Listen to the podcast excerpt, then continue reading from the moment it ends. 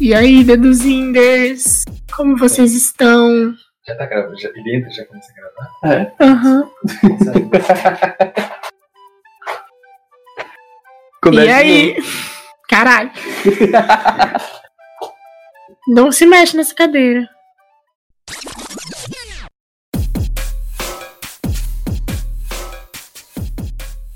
E aí, deduzinders, como é que vocês estão? Eu tô morrendo de saudade desse povo bonito, porque faz tempo que eu não.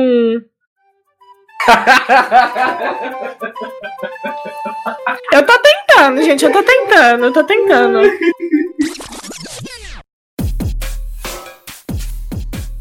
E aí, deduzinders, tudo bom com vocês? Faz tanto tempo que eu não gravo nada que essa é a minha terceira tentativa. Espero conseguir dessa vez. Como é que vocês estão? Eu tô aqui diretamente do dedo no cu, que não aparece já faz alguns dias, pra explicar pra vocês, né? Explicar não, pra trazer pra vocês uma notícia bombástica que apareceu aí na última semana, trazida pelo Léo Dias, né? O, o grandíssimo. Mentira, eu nem gosto dele, mas assim, de vez em quando ele, ele serve, né? Como é o caso. É, para trazer para vocês o que as informações, né? Eu busquei além da matéria dele num, num Twitter que é o arroba Madabenabê, que é da dona do portal Solineuras, Solineuras no Instagram, que é um Instagram de fofoca, olha só, mas que não está dentro da máfia da, das fofocas, que é sobre isso que eu vim falar hoje, sobre a banca digital. O que, que acontece? É, as páginas de fofoca no Instagram, algumas delas, né, as maiores, eu já vou falar o nome delas para vocês, de acordo com a matéria do Léo Dias. Deixar isso aqui muito claro. Estão recebendo um dinheirinho aí, é muito maior do que o dinheiro que receberiam por public posts para favorecer ou desfavorecer pessoas da mídia. Então, celebridades e subcelebridades. Como é que isso funciona? É, o Exposed do Léo Dias foi mais focado na agência da Preta Gil, que é a Mind, que é uma agência. Só um momento, eu, eu vou pegar aqui a informação. Aqui. Essa agência tem como. Tem os Instagrams de fofoca que fazem parte dessa agência, que fazem parte desse cartel de acordo com o que chamou Léo Dias, são Tricotei, Central da Fama, Gossip do Dia, Miga Sua Louca, Subcelebrities, Xuxa na Nave, Cutucadas, Babados, Rainha Matos, Garoto do Blog, Alfinetei, Nazaré Amarga, Choquei e Fofoquei. O que que acontece?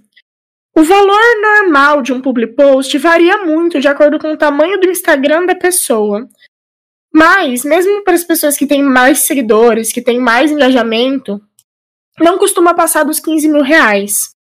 O, o kit, né, digamos assim, de às vezes alguns stories, um post no Instagram, tirando uma ou outra influenciadora que cobra muito mais caro por, por algum motivo específico, como um engajamento muito maior, por exemplo, como é o caso de algumas influenciadoras. Não costuma passar de 15 mil reais. Nesses casos, essas pessoas, para serem favorecidas, costumam pagar 30 mil reais por post por, por Instagram. E tem assim, tem três modalidades, na verdade. Tem o para favorecer, para desfavorecer e o para não desfavorecer. Falando num termo mais claro, para não cancelar a pessoa. Então eu vou dar um exemplo muito claro aqui. Ah, e esse tipo, esse último, né, para não desfavorecer, para não cancelar a pessoa, ele custa mais caro. Os valores podem chegar a 35 mil reais. Um caso é, recente e bem claro, um exemplo né, disso, é a Marina Rui Barbosa, que tá sempre fazendo merda, falando merda, dando festinha, é, namorando lá o deputado lá, é, fascista. Aí foi lá e fez festa de aniversário para 50 pessoas na fazenda dele. Aí Mônica Martelli, muito amiga de Paulo Gustavo, que vejam só, né, morreu esses dias por causa da Covid, aglomerando. E daí esses Instagrams maiores de fofoca não postam isso, entendeu? Pra para as pessoas não saberem que isso está acontecendo. Porque tem pessoas que realmente se baseiam nesse tipo de informação só pelos instas, só pelos instas de fofoca que seguem. Então, esse é um exemplo disso, desse tipo mais caro de serviço que a máfia presta. O outro serviço é o de favorecer. E o exemplo mais claro disso é o estouro da Juliette. É, foi pago muito dinheiro para os Instagrams de fofoca favorecerem ela. Claro que foi, além disso, muita coincidência, porque a galera do sofá que não acompanha Instagram é, também comprou essa, né? Enfim, isso também ajudou muito no, no estouro da Juliette, no fato dela ter ganhado o Big Brother. Mas ela foi muito favorecida por esses Instagrams que ficaram postando sobre ela, sobre, ai, olha só como a Juliette é bonita, olha o que estão fazendo com a Juliette. Ai, que, que absurdo que estão fazendo com a Juliette, né? Meu Deus, mas coitada, mas a Juliette é perfeita. Onde se viu uma coisa dessas? E nisso, encobriram, por exemplo, uma fala bem problemática dela naquele episódio da peruca da fantasia do João, lá do monstro, né? Se não me engano em que ela também fez um comentário infeliz, mas só, assim, lógico que tinha que ter comentado muito sobre o Rodolfo, porque ele, né, continuou aí falando bosta. Mas naquele momento a Juliette também fez um comentário bosta. E não se falou absolutamente nada sobre isso. É... E mesmo para quem não acompanha Instagram de fofoca, como eu falei, né, a galera do sofá e tal, que comprou essa da Juliette, essa influência também é realizada, ela, ela também vai para a televisão, porque tem um monte de programa que passa de tarde na TV, de segunda a sexta, que pega notícia, né, notícia entre aspas, né, mas que pega os posts dos, dos Instagrams de fofoca para falar disso na televisão, e assim esse público também é atingido. É, por fim, é, eu acho que vocês que acompanham Apontando o Dedo, e os meninos Apontando o Dedo, não devem muito ter ouvido falar dessa pessoa, porque ela é muito, muito submundo da subcelebridade. Mas tem um moço no Instagram que se chama Murilo Enari.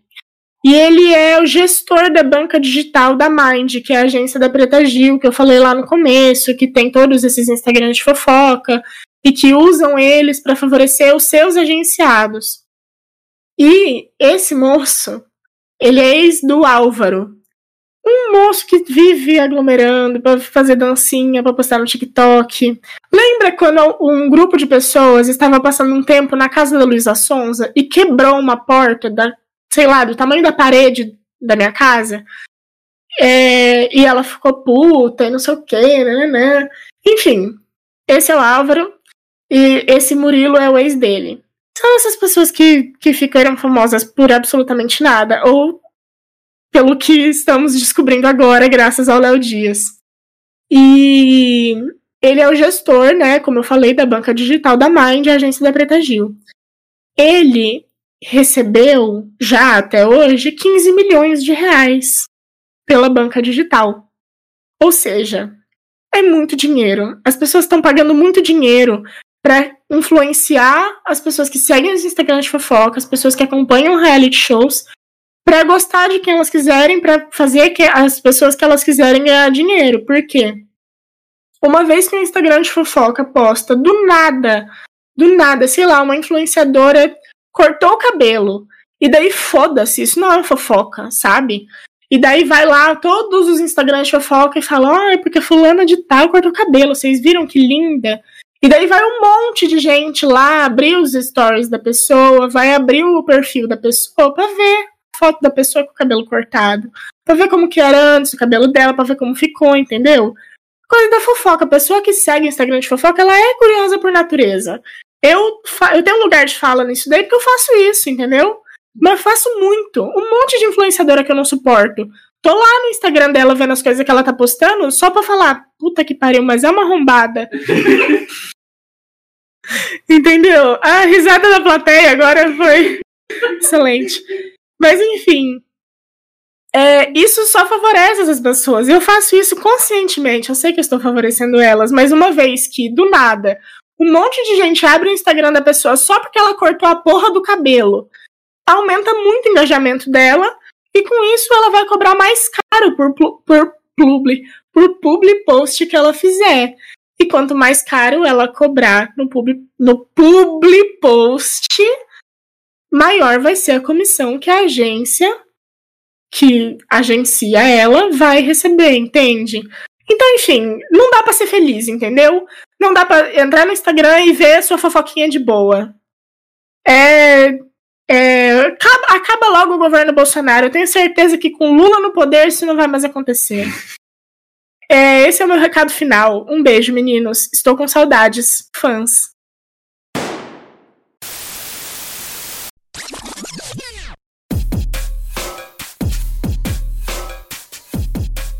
Bom dia, boa tarde, boa noite. Está começando mais um Apontando o Dedo, seu giro semanal de notícias aqui do Deduzindo. Meu nome é Chu, eu estou aqui com ele, o Nicolas. Olá, terráqueos, muito boa noite a todos os nossos ouvintes. Boa noite, bom dia ou boa tarde, que essa é a maravilha do podcast, né? Você pode escutar a qualquer horário, horário, horário. Qualquer horário você pode escutá-lo. E Lembrando sempre de nos seguir nas nossas redes sociais, arroba deduzindo no Instagram, no Twitter. E já foi para aquela rede de, de jovens, ou Chu? Já, já foi, já foi. E no TikTok agora, né? Boa noite, Chu. Que, que falta de educação a minha, né? Eu, eu percebi que eu nunca já dou boa noite no começo do programa, cara. Agora, sem mais delongas, sigamos? Ah, sigamos, né?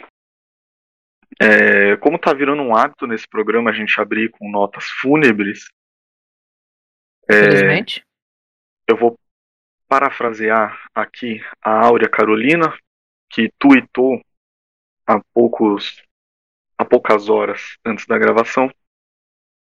Faleceu Roberta da Silva, mulher trans em situação de rua, que teve mais de 40% do corpo queimado enquanto dormia. Essa monstruosidade tem nome: transfeminicídio. Seguimos em luta por políticas públicas efetivas de proteção à população trans. Nossa solidariedade à família e amigos. E num outro tweet, ela vai relembrar que no último mês, três mulheres trans foram assassinadas no Brasil, vítimas de transfeminicídio. Nessa estatística não está inclusa Natasha Galvão, que eu citei no programa passado, que apesar de ter sido morta de maneira completamente fútil, é, não, não é um caso óbvio, digamos assim, de, de transfeminicídio. Essa que é a população mais violentada no Brasil. O Brasil é o país que mais mata mulheres trans. E, enfim, é, é uma população que segue visibilizada, segue diminuída, desconsiderada. E a gente precisa mudar isso tão logo quanto possível. Tão logo quanto possível, como se fosse, né? Ai, cacete. Pela vida de mulheres trans. Pela vida de pessoas trans, não são mulheres, obviamente. Vamos em frente, cara? Viúva de Capitão Adriano fecha delação premiada com o Ministério Público. Para quem não sabe, esse Capitão Adriano é Adriano da Nóbrega, miliciano que era ligado a Flávio Bolsonaro e foi morto na Bahia no ano passado. No, numa situação bem estranha. Lembra um pouco do que aconteceu com o Lázaro, só que isso aqui foi uma queima de arquivo muito mais clara, né? É, a delação premiada já está na fase 2, o que, que é isso? Ela foi aceita pelos os advogados propuseram, que é a fase 1, e os promotores aceitaram. E agora eles vão. A delação é focada em tratar aspectos específicos sobre homicídios cometidos por organizações criminosas no Rio de Janeiro, vulgo milícias, né? Uhum. E ela viveu com 10 anos. Ela viveu por 10 anos com Adriano da Nóbrega. Chegou a acompanhá-lo até a Bahia, onde ele foi morto ficou foragida, teve a prisão preventiva decretada mas a punição foi reduzida à prisão domiciliar. E ela responde por processo na vara criminal do Rio de Janeiro, da capital do Rio de Janeiro, por organização criminosa e lavagem de dinheiro. Ela fazia parte daquele escritório do crime que ficou conhecido. Hum, uhum. O Queiroz participava e tal. E... e disposta agora a entregar, entregar nomes. É isso? Sim, ela fez. A iniciativa partiu dela de fazer contato com investigadores. Hum. Ela inicialmente procurou a Polícia Civil. Depois foi pro MP do Rio de Janeiro. E aí. Esse. Aí. Pera. Ela pediu para ter um encontro com o responsável pelo caso Marielle. Porque ela tinha informações para fornecer sobre o caso Marielle. Já que você comentou o Adriano de Nóbrega, caso... É, o, o Adriano de Nóbrega é o, o assassino da Marielle, né? Sim. É, agora, só rapidinho, é só porque é uma nota mesmo que você comentou. O caso Marielle, que pela quarta vez trocaram um delegado responsável pela investigação e sem notificação à família da Marielle nem à família do Anderson, que também foi morto na ocasião. E é um pouco é... curioso trocarem o delegado logo que aparece uma testemunha dessa, né? Pois é, né? E depois de um presidente ter afirmado que se precisasse trocaria delegado, trocaria ministro da Justiça para manter a investigação sob controle dele. Louco, né? Louco, bem louco. Se puder colocar um insert da menina falando bem louco, ia ser do caralho. Não. Nessa mesma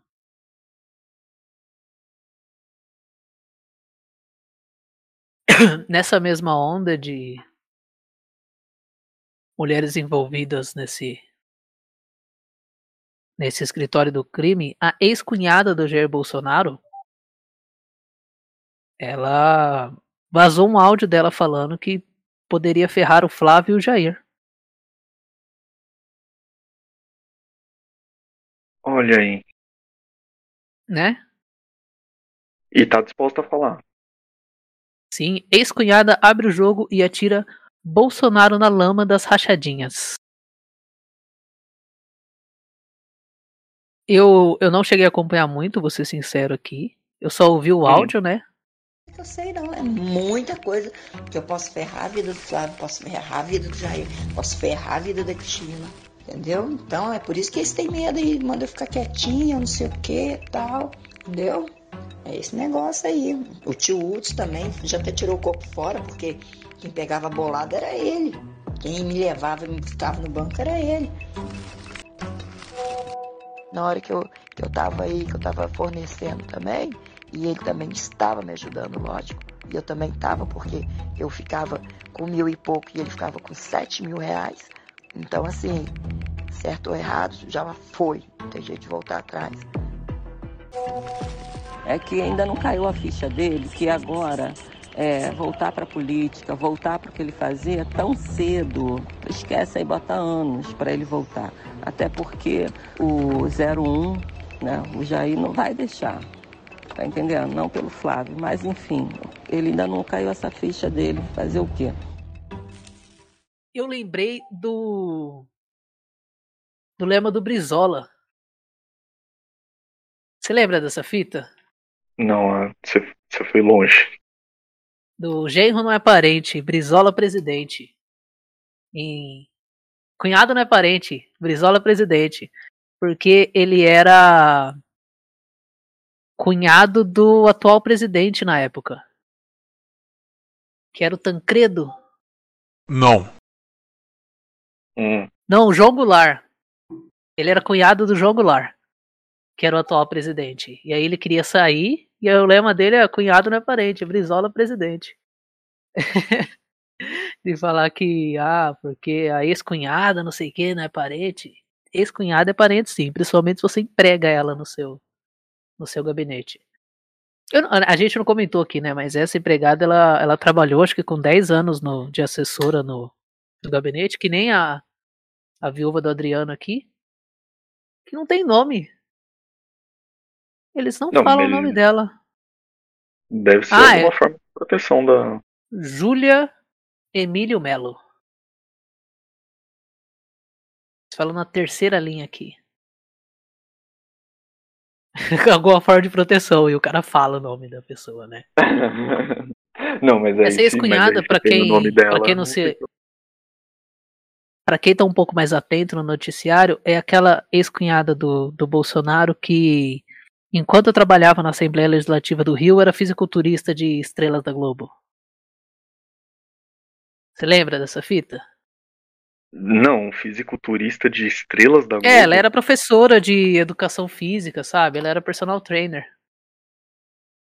E aí ela, ela trabalhava horário in- in- integral como personal trainer. Ah, cara, o roteirista, né, cara? É a Andréa Siqueira. Eu- Não, é que assim. É fantástico como as pessoas se ligam, né? Tipo, assim, você vai ligando os pontos e vai encontrando umas ligações muito inusitadas. Inusi- Será que é inusitadas? Tem uma matéria sobre essa du- dupla vida dela no Globo, mas tem paywall, então foda-se. Vai tomando seu cu, Globo. Não vou nem citar, não. Muito que bem. Sigamos? Já sigamos? É... Já sigamos. Tretas na CPI. O, pa- o parquinho está pegando fogo, Chu. E você pode trazer pra gente um resumo do desse fogareiro no, no playground aí? Amigo, não só eu posso, como eu vou. E a CPI está atingindo aquele ponto que ela precisava atingir, que eu acho que era o que você estava sentindo falta algumas semanas atrás. É, lembrando que semana passada ficou exposto que tinham duas mutretas de vacina acontecendo. Uma com a Davat, que através do policial militar Dominguete teria 400 milhões de doses da AstraZeneca para vender, o que é obviamente falso. E outra que seria um caso de superfaturamento de 10 a 20 milhões de doses da Covaxin. Agora, nessa semana, na terça-feira, foi ouvida a Regina Célia, que é fiscal de contra... era, perdão, fiscal de contrato do Ministério da Saúde, e bem resumidamente, ela foi para a CPI fazer o jogo da funcionária incompetente. Ela é fiscal de contratos, então você imagina que a função dela seja garantir que os contratos passando por ali sejam válidos, né? Mas tinha documentos notavelmente falsos com relação à compra ao superfaturamento, ao superfaturamento não, perdão, com relação à compra da Covaxin, documentos que tinham erros de língua inglesa, documentos que obviamente foram forjados para tentar é, validar uma compra que não aconteceria de fato e que no fim das contas só ia levar o dinheiro para o bolso de alguém.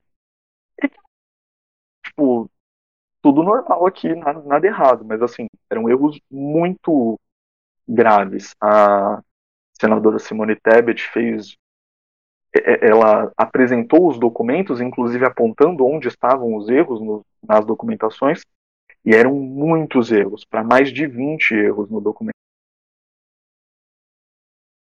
Enfim. E aí, Pera, É 20 questão- erros? Desculpa, mas 20 erros no documento? Sim, não, era muita coisa. Era muita coisa errada. Aquele documento não tinha como ser aprovado. E assim. É, Eu, eu vou entregar essa porque já faz muito tempo. Mas, tipo, eu já falsifiquei RG, tá ligado? E, e eu te garanto que eu teria feito um trabalho melhor. Garanto assim, suave. Digo que falsifiquei RG porque todo menor de idade já arranjou um RG falso para entrar em, em festa e balada que não pode entrar menor. Todo mundo já fez isso. Você não fez, daí problema seu. Um beijo, um abraço. E e ficou nessa, né? Era tão ridícula a situação da Regina Célia na CPI, ao ponto de que a Elisiane Gama perguntou para ela, visto que ela deixou passar um contrato tão notavelmente falso, se ela via a necessidade de, de o cargo dela continuar existindo, né? E ela só, tipo, sim, sabe? Ela realmente vestiu a carapuça da funcionária incompetente. Se ela tava levando um bolão por trás pra, para levar a culpa por todo esse BO, não sei. Talvez. Enfim. Na quarta-feira foi ouvido Roberto Dias, que era funcionário do Ministério da Saúde, hein? e ele seria o responsável por fechar a compra com o Dominguete numa situação, a compra com o Dominguete daquelas 400 milhões de doses da AstraZeneca que obviamente não existem. E numa situação muito esdrúxula, porque assim, ele alega que ele teria ido tomar um chopp num, num restaurante, num shopping, enfim, em Brasília. com um Começando colega. que tomar chopp no shopping já é a coisa mais ridícula e desastrosa que uma pessoa pode fazer no shopping, né? Shopping já é uma merda. Você ir pra tomar chopp é você ser um bosta. Então, e aí ele teria ido né, no, nesse local, tomar o seu chopp com o coronel Marcelo Blanco. É coronel, né? Eu espero que seja. Enfim, Blanco. Que é um nome que tem aparecido muito na CPI, não vou saber dizer agora qual é a, qual é a, a ligação do nome dele. E aí nessa teria aparecido o. Teria aparecido o Dominguete, do nada, apresentando as suas 400 milhões de doses de vacina. Ei, jovem, quer balinha? Quer balinha? Quer balinha, jovem? É, isso. Parece aquele NPC do Resident Evil 4, Griffin Stranger. E abre assim, ó, temos vacinas, AstraZeneca, Pfizer, Covaxin. Além desse argumento não pegar, tinha um áudio que foi apresentado por algum dos irmãos Miranda, é, em que ficava claro que eles estavam, que a reunião ali no shopping foi marcada. Além daquela reunião no shopping. Além daquela reunião além daquela reunião no shopping ter sido marcada, uma reunião no dia seguinte que formalizaria a compra das vacinas também foi marcada previamente e que ele tentava alegar que não. Então assim, ele tentou se esquivar, não conseguiu, saiu da saiu ali da CPI como o primeiro preso pela CPI por ser é, por estar flagrantemente mentindo sob juramento de falar a verdade. O, o, só fazendo um adendo rápido aqui antes de você continuar, o Marcelo Blanco é assessor, é, agora ex-assessor do Ministério da Saúde. Ele foi um dos nove militares que vieram junto com o Pazuello. Hum. Caralho, um dos nove que vieram com o Pazuello. Tinha 13 Tudo pessoas bem, no Ministério da Saúde, nove eram militares. Então, tá tudo bem, o governo é civil, fica tranquilo. O governo tá indo bem. Eu não errei nenhuma, eu não errei nenhuma. Então, e, a- e agora, preso, né, ele estaria, o Roberto Dias estaria preparando um dossiê que entrega mais detalhes sobre essa compra com a Davat, porque acredito que ele não vai cair sozinho. Ah tá, ele tá falando com os advogados dele, né? Entendi. Sim, sim. Ah, e assim, ele foi preso. Até achei que ele ser preso é, é, seria uma coisa mais impactante, mas assim, ele sair preso da CPI implica que ele vai entrar num no, no sistema de justiça, né, que acredito que seja o MPF que vá conduzir a investigação. Não é mais problema da CPI. E a essa altura ele já deve estar em liberdade condicional, alguma coisa similar. Então, assim, é, é, ele teve que cumprir essa burocracia só. Não é que ele tenha de fato saído dali para cadeia e esteja preso lá, que nem talvez aconteça com Daniel Silveira, mas isso é pauta para um outro momento. Eu vi muito idiota reclamando que ele foi preso. Falando, ah, porque o- os governantes não têm autoridade pra prender o civil e não sei o quê. Primeiro, primeiro, o idiota. Tá na lei. Que nem diz o Reinaldo Azevedo, tá nas regras do jogo isso. Ele tá mentindo sob juramento Sim, e tu foi decretado, teve voz de prisão. Ah, mas Sim. não sei o que, o governo não pode prender uma pessoa pelo que ela fala. Sim, pode, sob juramento. uhum, É, é gente que, ah, ó, nossa, aí, se você não advogar para que o- os seus inimigos não sejam presos, você também será. Não, isso, isso é uma falsa simetria gigantesca. Você provavelmente não leu o noticiário, você lê as manchetes, você não sabe o que tá acontecendo, você não tá nem aí pra porra nenhuma, você só quer lacrar no Twitter querendo falar que não é, é contra o punitivismo penal. Você pode até ser contra o punitivismo penal, Mas você não precisa ser um canalha que vai defender que as pessoas que mentirem na CPI não sejam presas. Para mim era para ter prendido o Pazuello, era para ter prendido Luiz Miranda, era para ter prendido o Uhum. Dominguete, aquele merda com áudio falso. Demorou para acontecer isso. mesmo contra... É porque dá pra perceber que o Aziz ele, ele acordou mal. Porque desde, desde esse rolê, toda, todo dia, desde isso, ele, ele soltou o freio. O Renan da comissão, o Renan da comissão tava até mais animadinho nesse dia aí. Mas quando a Aziz, mas depois que o Aziz declarou esse bagulho da prisão, ele tá pistola, cara. Tá criticando Forças Armadas, apesar que eu sei elogioso o que ele falou. Já já a gente manda. Falando pro Bolsonaro. Então, mas Bolsonaro, existem algumas questões em torno da prisão do Roberto Dias. Eu também sou contra, acho que a prisão enquanto forma de punição não, não leva a Uhum. nada, efetivamente. Mas 500 não mil é mortes. possível. 530 então, é mil mortes, tá possível- ligado? não é possível a gente permitir que as coisas continuem seguindo do jeito que elas estão. Há quem diga que o Roberto Dias é um peixe muito pequeno. E há quem diga também, e inclusive isso foi pautado na CPI, né?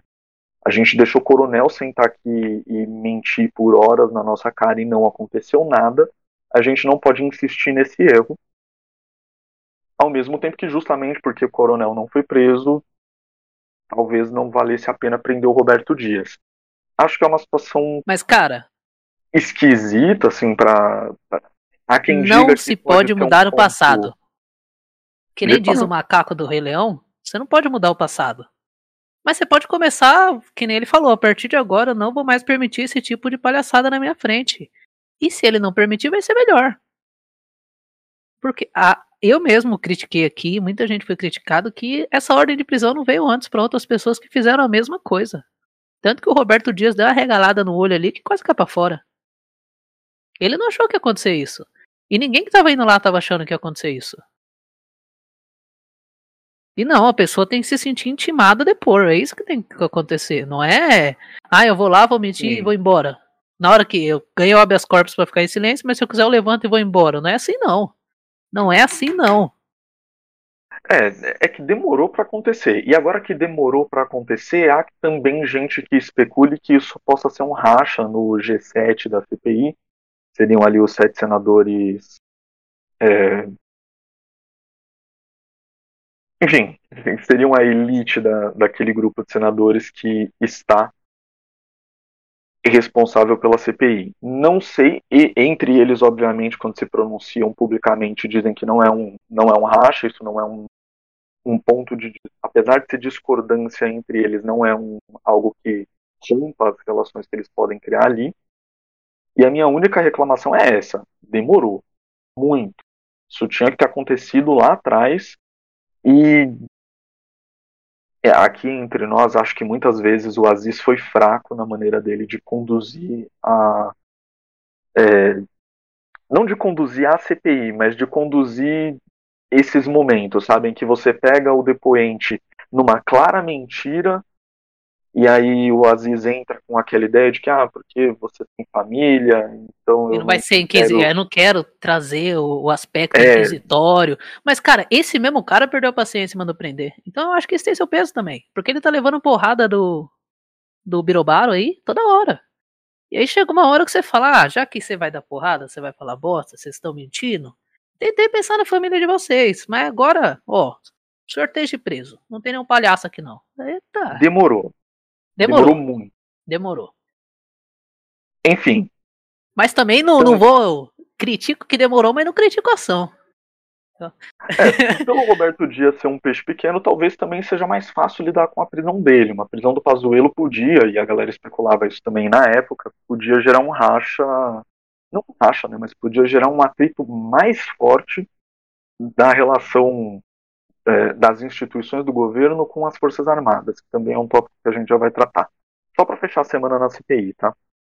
Na Ah, quinta-feira, depois, a Franciele Fantinato, que é ex-coordenadora do Plano Nacional de Imunização, ela não fez o juramento de, de falar a verdade, apenas a verdade, mas ela colaborou com a CPI o suficiente para deixar de ser considerada uma investigada e, e, enfim, forneceu muitos dados com relação ao é, a condução é, dos acordos que estavam sendo fechados com os laboratórios.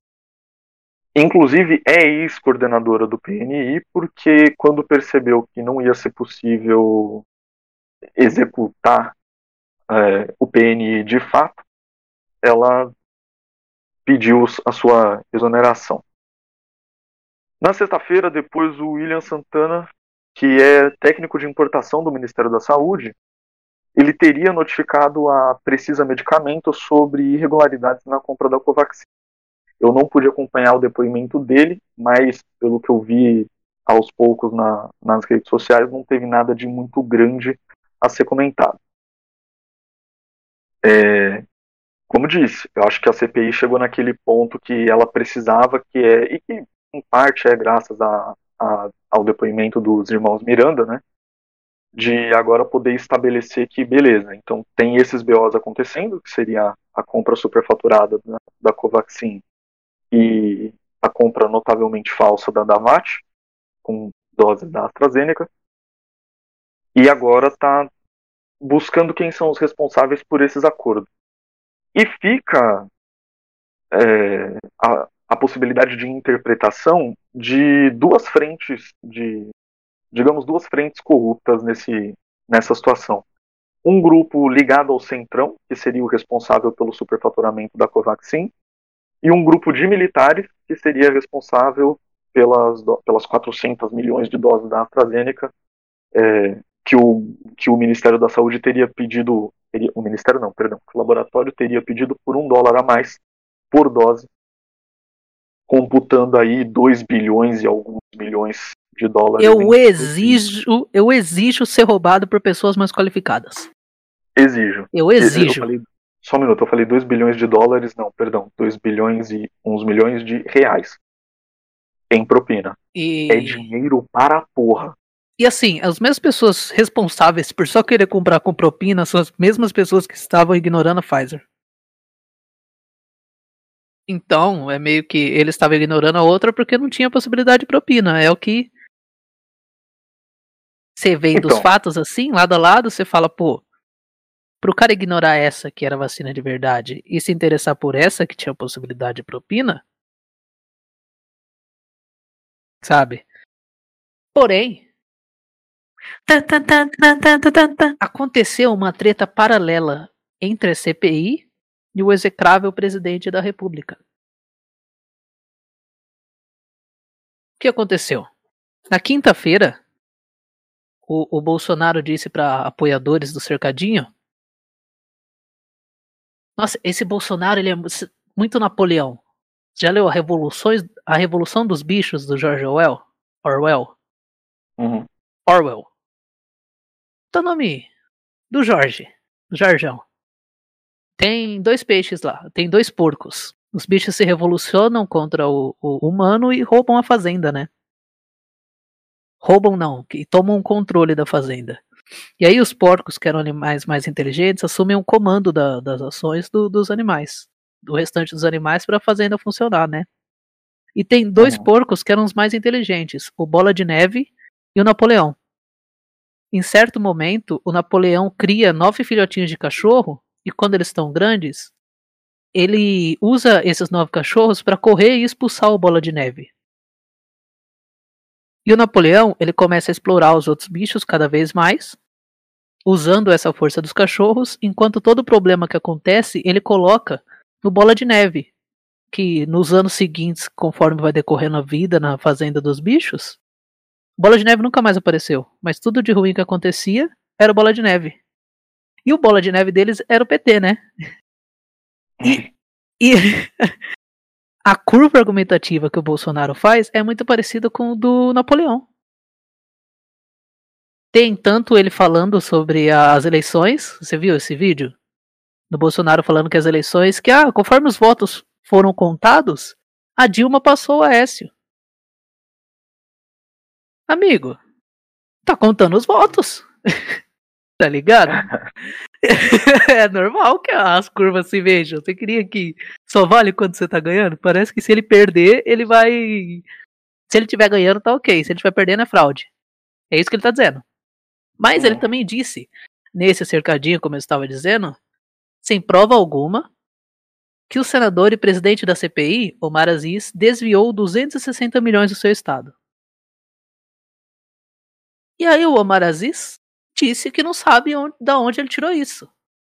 E como resposta, em vez de dizer sobre.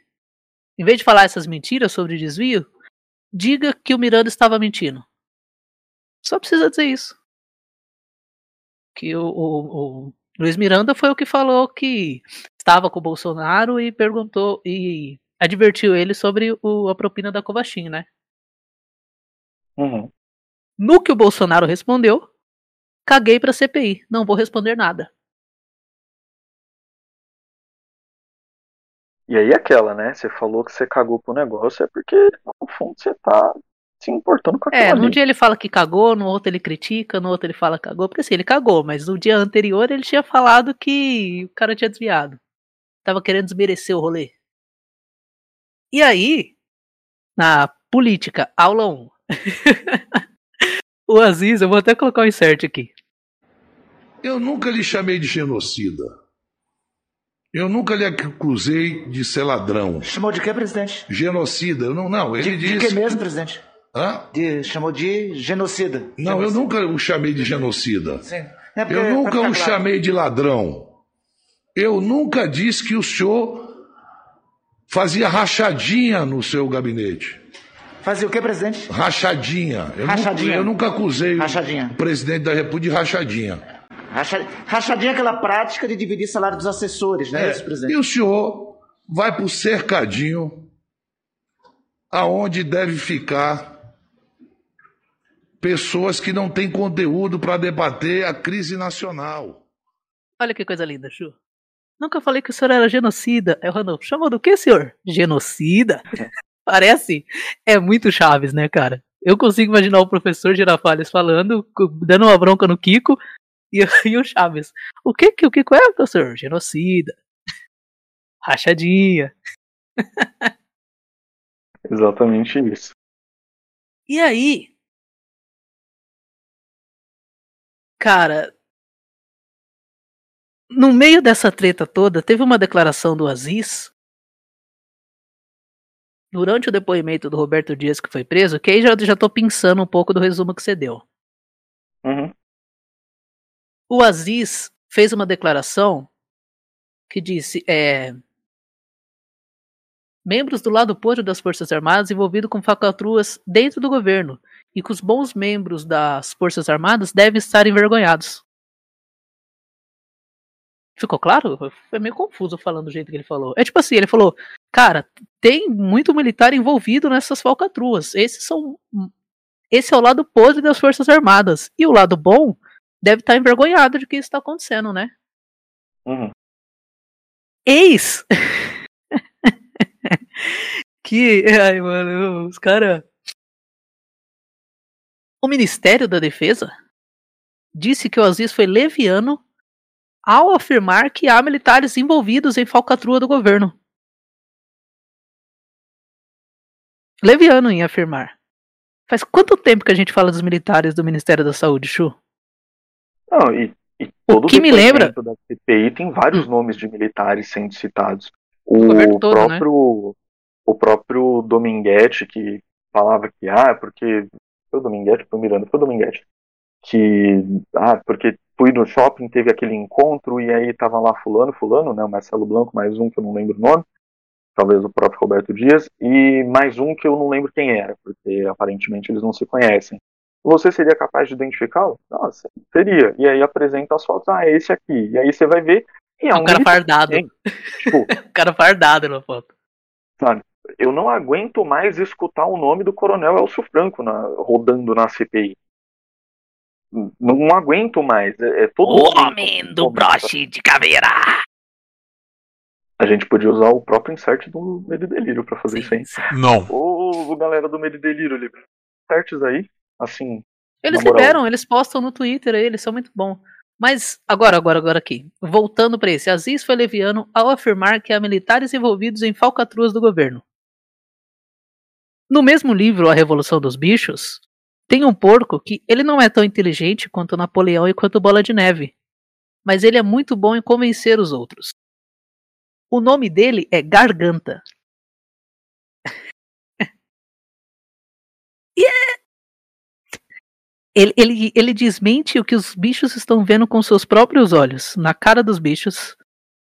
E aí. É, é isso, ó. Foi leviano, Aziz foi leviano ao afirmar que há militares envolvidos em falcatrua do governo.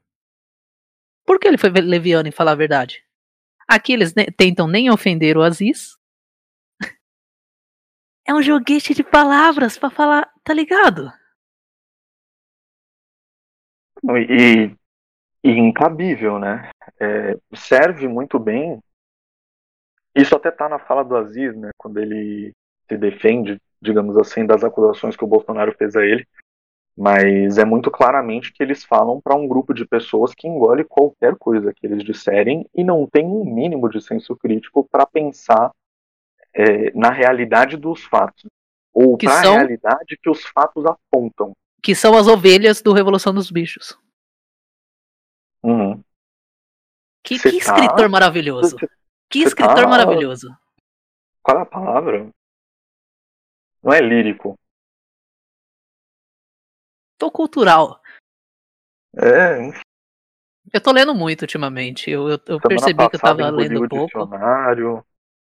Eu, eu tá percebi que eu tava lendo pouco, aí, aí eu coloquei uma meta de ler quatro livros por mês. Aí hoje é dia 9, eu já li três.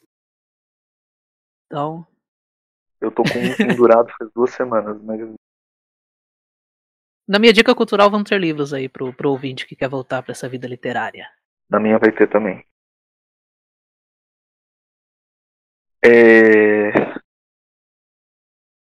Detalhe, por, por ocasião é, dessa fala do Aziz, né, colocando, é, colocando dessas maçãs podres militares que estão envolvidas até o pescoço em esquemas de corrupção nesse momento tão crítico da saúde nacional, é, como resposta, os chefes das Forças Armadas endereçaram à, à CPI um, uma nota que informa que eles não tolerarão esse tipo de ataque e que se houverem outros, eles terão que tomar medidas. Não com essas palavras, obviamente, mas fica implícito no texto essa carga de ameaça, né, de, é, de intervenção caso, novamente, volte a se citar que militares corruptos estão envolvidos nesses esquemas que a CPI investiga. A gente precisa mais elementos de que a democracia no Brasil não vai bem? Não.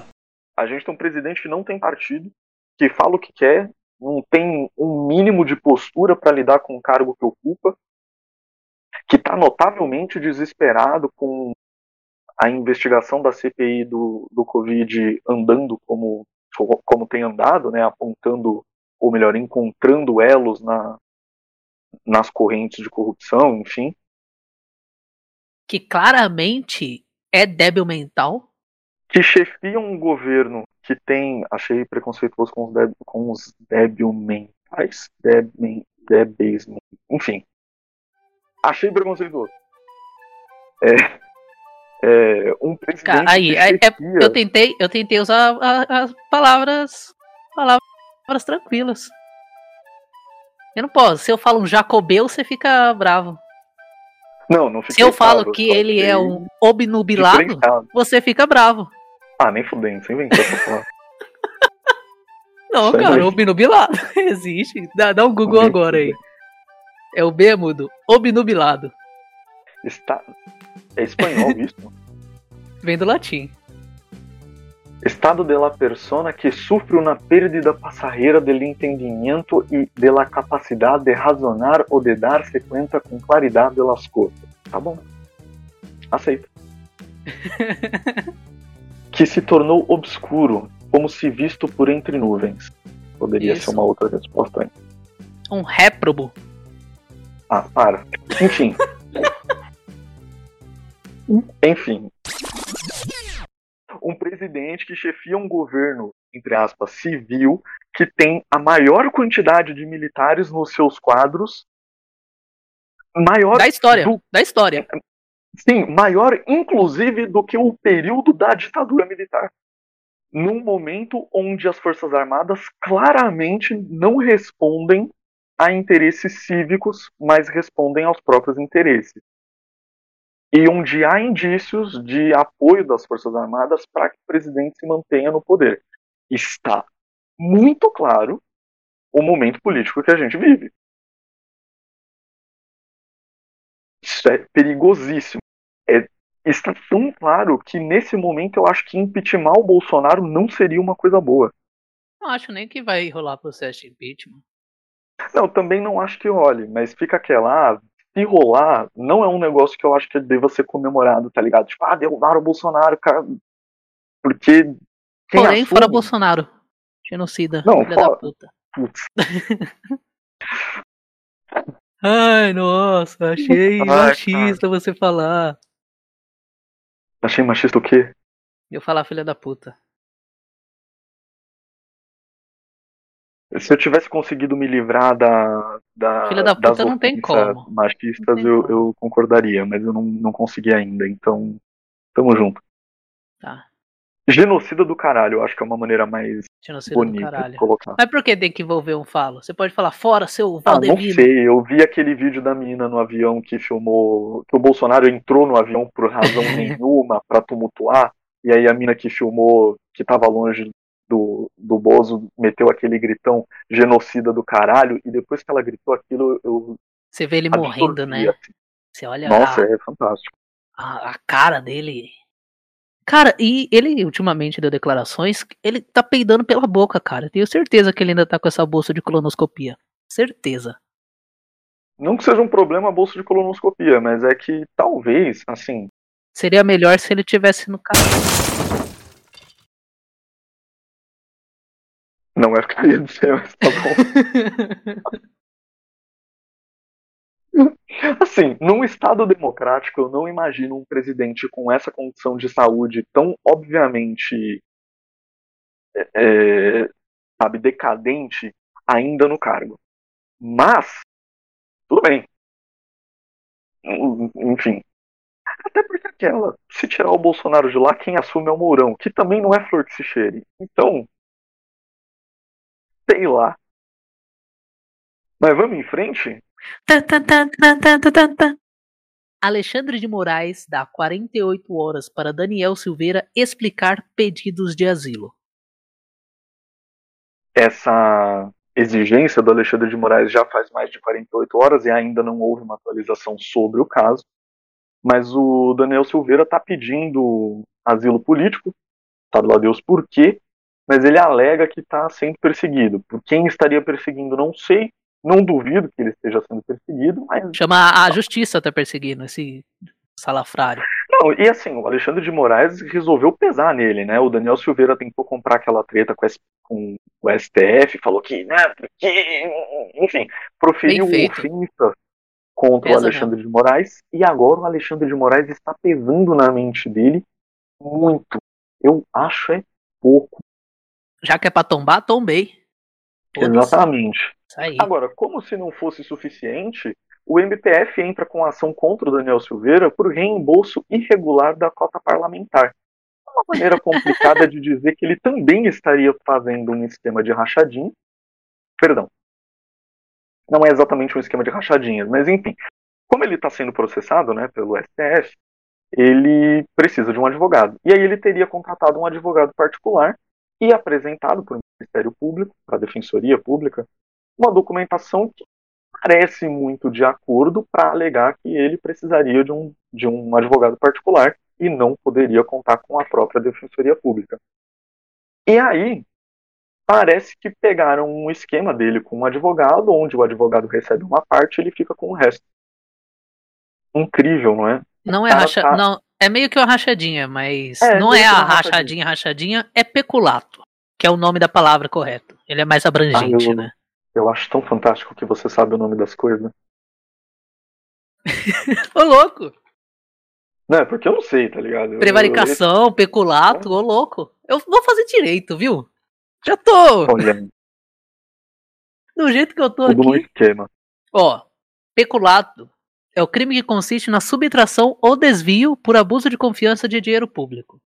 E prevaricação é o ato ou efeito de prevaricar. Quando o crime é cometido por funcionário público, quando indevidamente ele retarda ou deixa de praticar o ato do ofício. Muito bem, muito Então, bem. no Enfim, caso do Miranda, o, o, Bolsonaro prevaricou. E no Uhum. caso das rachadinhas do Queiroz, ele cometeu peculato. Entendi. Eu, eu confesso que eu acho fantástico um cara que tá em prisão domiciliar, com tornozeleira e tudo, que foi preso recentemente de novo, porque, de novo, aquela vez que a gente reportou, né? Porque mais de 30 vezes ele é, infringiu as regras de uso da tornozeleira. E o cara ainda tem a pachorra de tentar um esquema pra. De pecular. Ele tem a pachorra de pecular. Tipo. É um cara que aparentemente ele não consegue viver sem cometer algum crime, né? E assim, cara, tem, ele tem foro privilegiado, né? Só que esse negócio do foro privilegiado, ele é um pouco dúbio. Porque quando você tem foro privilegiado, não significa que você não pode ser julgado. Significa que você só pode ser julgado pelo STF, que é com quem ele comprou briga. e a partir do momento que você é julgado pelo STF, você tem três instâncias no STF, certo? Se você for julgado por um tribunal mais baixo, um tribunal regional, por exemplo, você pode pedir apelação ao Supremo. Quando você já é julgado no Supremo, o processo é menor. Porque você já, já começa no Supremo. Então, provavelmente esse roda logo. Ai, velho. E ele que quando foi preso, apesar de ser um peão do bolsonarismo, o, Bolsonaro e a elite, a elite bolsonarista ficou pra ele, né? Tipo, ah, foi preso. Foda-se. E esse é o desgraçado que quebrou a placa da Marielle no protesto do Whitney Houston. Você vê que o crápula. bolsonarismo não faz amigos, né? Na hora que eles precisam queimar alguém pra livrar a família do rolê, eles queimam sem pensar duas vezes. Inclusive, semana passada ou retrasada, teve aquele rolê da Damares que de repente veio a público, que era a cortina de fumaça da cortina de fumaça. Eles realmente não têm receio de queimar aliados quando é necessário. É, o João Miranda era aliado, eles queimaram. O, o Moro foi queimado. É, então. Então, Uhum. na primeira oportunidade que eles puderem queimar para se safar e se prevalecer, eles vão fazer, que é o que eles estão fazendo com o Miranda. Agora fazendo com Miranda, né? Fizeram com o Moro. E qualquer um que pula para fora desse barco, eles queimam. Fizeram com Whitney Houston. Quando o Whitney Houston começou com as suas aspirações de querer ser um presidenciável e Uhum. não, não interviu no caso Marielle, o cara tá preso. Não tô falando que o Whitney Houston é inocente, não. Mas é um pouco curioso, né? É, é, é uma relação cheia de curiosidades, né? A gente começou o programa comentando sobre curiosidades. Curiosidades de tretas que envolvem a família. Enfim. Sigamos. O índice CI é altíssimo. Índice CI. Coincidências incríveis. Muito bom. Continuemos. Militantes do PCO agridem é, manifestantes do PSDB que estavam no protesto de 3 de julho. Manifestantes ainda queimaram a bandeira do PSDB que foi tomada. Foi a primeira vez que os tucanos se juntaram a as manifestações pro impeachment. O MBL já agendou uma para 12 de setembro também, falou que estará na, nas ruas. 12 de setembro. É, um pouco estranho. É mais um adendo isso, né? É, eu achei engraçado, só que você começou sem nenhuma apresentação, você só jogou assim. Nenhuma? Apresentação, tipo, você só puxou do nada manifestantes do pessoal É, porque- agridem. É, a, a manchete, pô. Já vou. Não, é só porque- E vem a manchete. Não, é só porque vai que o ouvinte tá morando debaixo de uma pedra e não tá ligado que no último 3 de julho teve manifestações aí, em 13 capitais, não é mesmo? Foi isso? E ao redor do Brasil. capitais. 13 capitais, exato. Pedindo o impeachment do Bolsonaro. A gente majoritariamente aqui vai falar de São Paulo, porque tudo indica, dada a quantidade de, de pessoas presentes e tal, que São Paulo seja, nesse momento, o principal palco eh, dessas manifestações. Assim como foi em 2016 com as manifestações pró-golpe contra o governo da Dilma. Assim como 2013. É, o fato de São Paulo ter 11 milhões de habitantes provavelmente contribui para que isso aconteça, mas enfim. É, manifestantes do PCO agrediram os manifestantes do PSDB. Cara, o que dizer, tá ligado? Olha, considerando PSDB é o PSDB, que tem 80% dos 80% dos seus participantes do Congresso são pró-governo, pelo menos votam desse jeito, né? Que ajudaram a passar a reforma trabalhista. Estão a todo vapor aí nas privatizações, né? PSDB do Dória, que quando o Dória era da prefeitura de São Paulo, na noite mais fria do ano jogou água em morador de rua, demoliu prédio com gente dentro, é, in- incontáveis vezes agrediu os professores sob seus governos, desde Alckmin, Serra, Dória e toda essa galera aí. É, o E considerando- PSDB tá longe de ser um partido é, que funcione por uma régua humanitária. Bastante longe. E considerando que o PCO é um partido que tem 4 mil.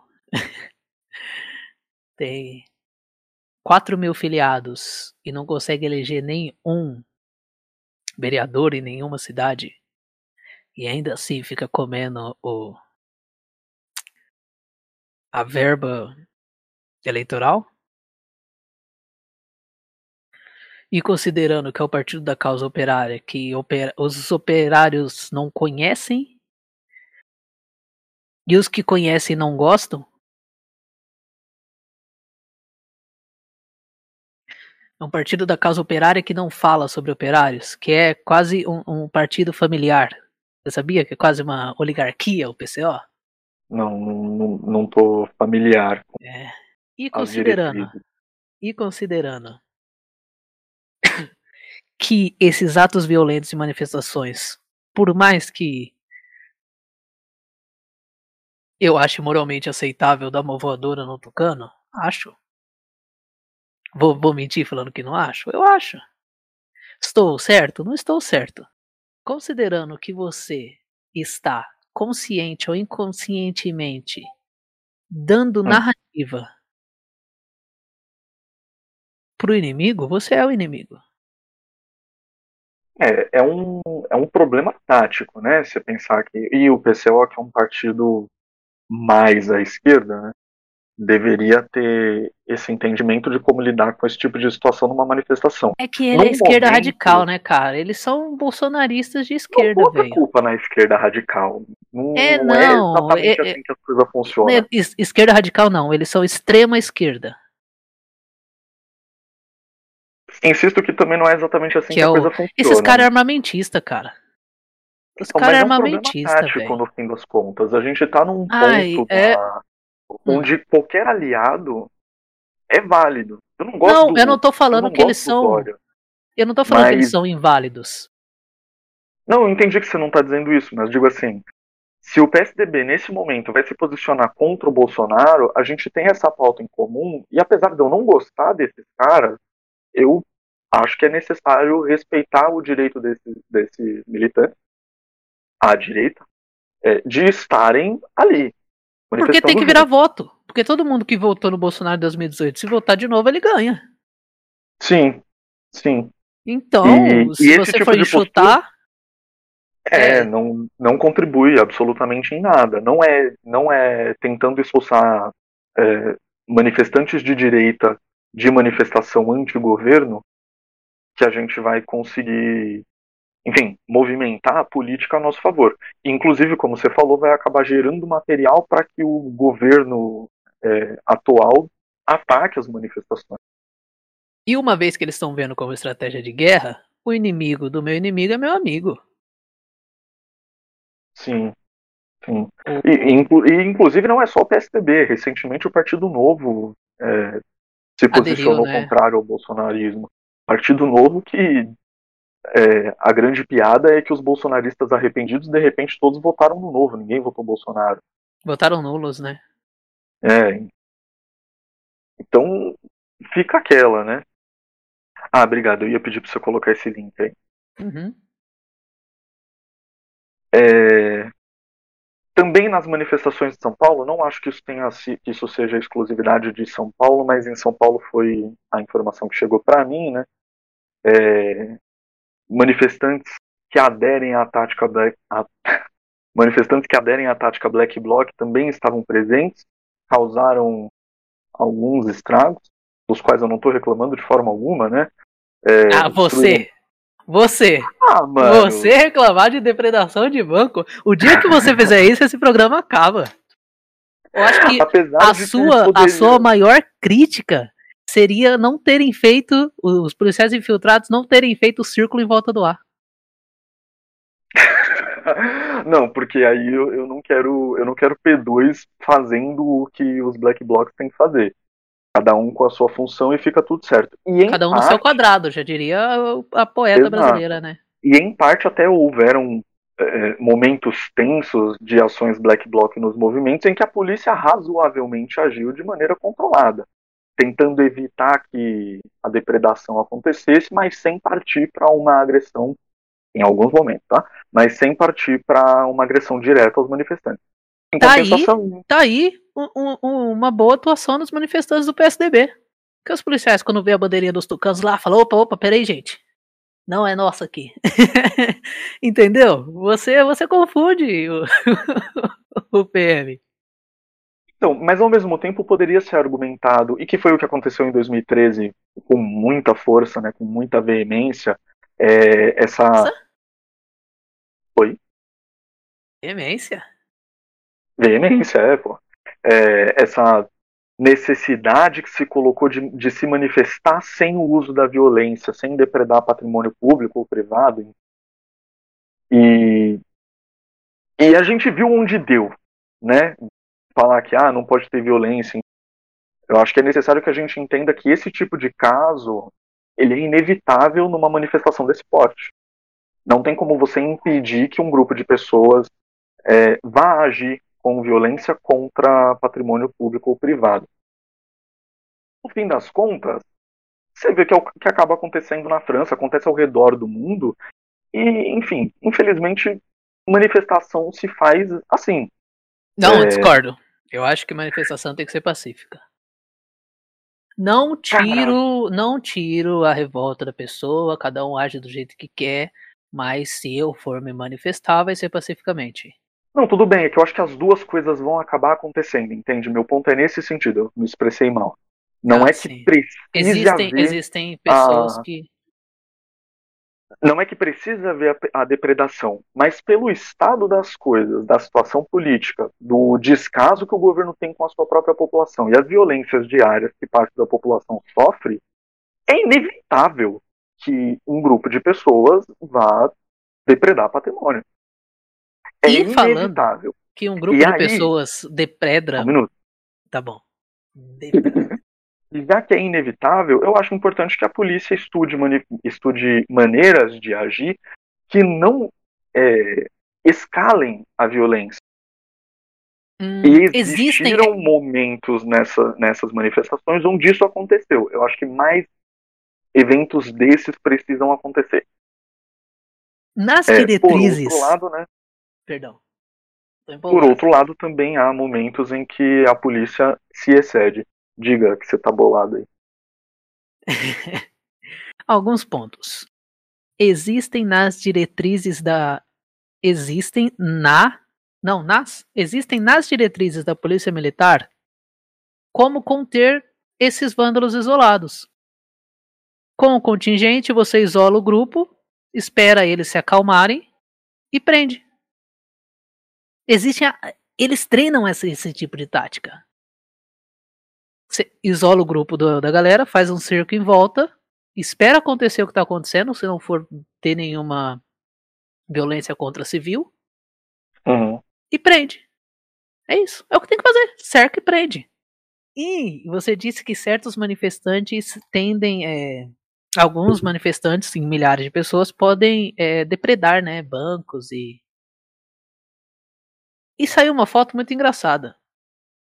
Que é um, um manifestante com uma câmera profissional na mão, filmando enquanto chuta com seu coturno, do mesmo modelo da Polícia Militar, diga-se por sinal, completamente ilustrado, chutando uma porta de vidro de um banco, com um A de anarquismo sem o círculo. Então, uma Ele foto que digitou rodou A. internet. Digitando.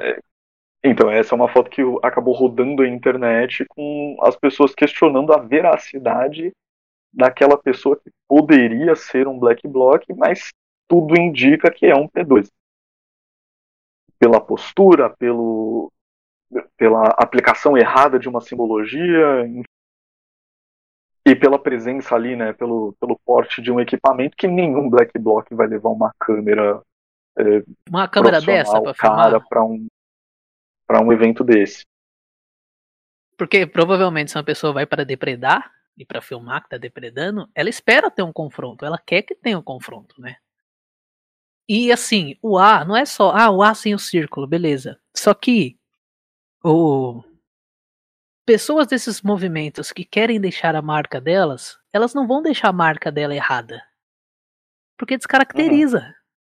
E Sim. o A de anar- eu falei do círculo, mas o A de anarquismo, o que que ele consiste? Ele é um A em que a linha horizontal é maior do que as outras, ela tem que atravessar o, as arestas do, do V de ponta cabeça no A e tem que ter o círculo Uhum. em volta. Porque senão é só um A, é uma letra, não é, não é, não é letra, é um símbolo que tem essa letra dentro. Uhum. Sim. Então eu acho muito conveniente, né? Eu acho conveniente. Que é algo que a APL antiterrorismo quer legalizar, né? O que a gente tá falando, não há provas. A gente tá só apontando o dedo aqui, que é curioso. É. E é uma discussão que também não é a gente É. que está falando exclusivamente. Isso aí tá rodando a internet com gente especulando a velocidade desse black bloc. E eu acho engraçado que é tipo. Velocidade não, veracidade. É, esse tá com a câmera, mas os black blocs das, das manifestações, entre mil aspas aqui, né? Black bloc. Que é a palavra horrível de falar. Ele, eles é estão. gostoso. Eles estão com. ah, pra você deve se maravilhar, encher sua boca pra falar isso, né? Eles estão de coturno. E assim, gente, até pra você, Chu, se um dia você for chutar uma vidraça, vai de coturno mesmo. Não, não acho que tá errado, não. Se você chutar com um conga de jogar futsal amarrado nas canelas, você vai foder toda a sua perna. Eles Sim. de coturno, De fato. calça social chinfrim de crente, a, o- a blusa com gorro preto e luvas com os dedinhos de fora. é uma pessoa preparadíssima, cara. Com a calça social de crente. A- a- acho estranho um, um black bloc de É. calça social, né? Não, Mas- a, a calça social é estranha, o coturno é estranho, mas assim, Mano. black bloc vai preparado. É que você vai preparado de outras formas, né? Que não. Você vai com é. mochila com vinagre, né? É, não tem mochila, tem uma câmera profissional que ele levou na mão desde a casa dele. Cara, isso aqui, eu vou te falar um negócio. Agora aqui é eu falando aqui. Pegaram quem ia folgar no dia 3. tira Joaquim Pô aí. Faz grupo de 5 e tira Joaquim Pô. O que sair vai ter que ir lá de Black Block. Pois é. Agora, Ok. dado, dado o evento, né? é, como eu disse, obviamente houveram essas situações em que a polícia agiu segundo a cartilha e situações na qual a polícia não agiu exatamente segundo a cartilha. Teve, inclusive, um vídeo de, de um policial levando uma pedrada, assim, uma chapuletada na cabeça e caindo de bunda. Só que, um, não eram policiais. Você tinha essa informação? Aqueles eram agentes do metrô, da Via 4? Eram agentes do metrô. Eles saíram do metrô, eles saíram do metrô e estavam. Aham. O, o que eu vi na notícia? Eles saíram do metrô pra. Como é que fala? É, intimidar, oprimir os manifestantes que passavam na frente da linha. É que o, o- os Black Blocs, né, eles tomaram um rumo ali separado da, da manifestação, que é uma coisa que Black Bloc também faz, em parte para chamar a atenção da polícia É, e foi- eles não estavam na. Paulista, eles estavam na Consolação, né? Que é uma travessa ali. E aí, ali, se me lembro bem, era a estação Higienópolis, né, da Via 4 do metrô. Uhum. Como ali seria a rota de fuga mais é, facilitada, a- os agentes de segurança do metrô fecharam a estação e ficaram aguardando a chegada do- dos Black Blocs. O que eu achei muito curioso é que me surpreendeu agentes de segurança de um de uma empresa de transporte público com tanto equipamento é, paramilitar, tá ligado? Eles foram prontos pra trocar porrada. É, Então. eles estavam. A minha impressão, inclusive vendo as fotos, era de serem policiais mesmo. Não, a- não segurança particular, enfim. É muito cyberpunk, né? Esses escudos transparentes. É. Os caras do metrô tá preparado pro rolê.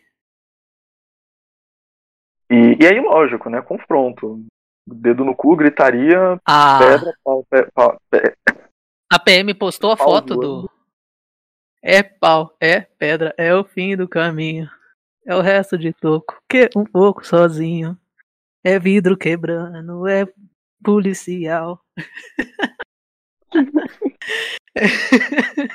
é vidro quebrando por a- chute de A policial. poli- A polícia postou uma foto do, do policial que se feriu e, cara, uma gilete faria mais estrago.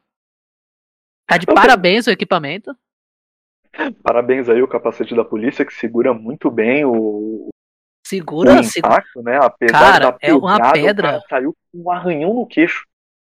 um arranhão no queixo, cara. E aí você lembra, né, que no, teve protesto aí, que teve manifestante que nem. No manifestante não, teve o. Como é que fala a pessoa que tá passando pelo lugar? Transeunte. Transeunte, que nem estava na manifestação e perdeu um olho. Dois então. transeuntes perderam o olho no começo das manifestações do mês passado. E a polícia, né?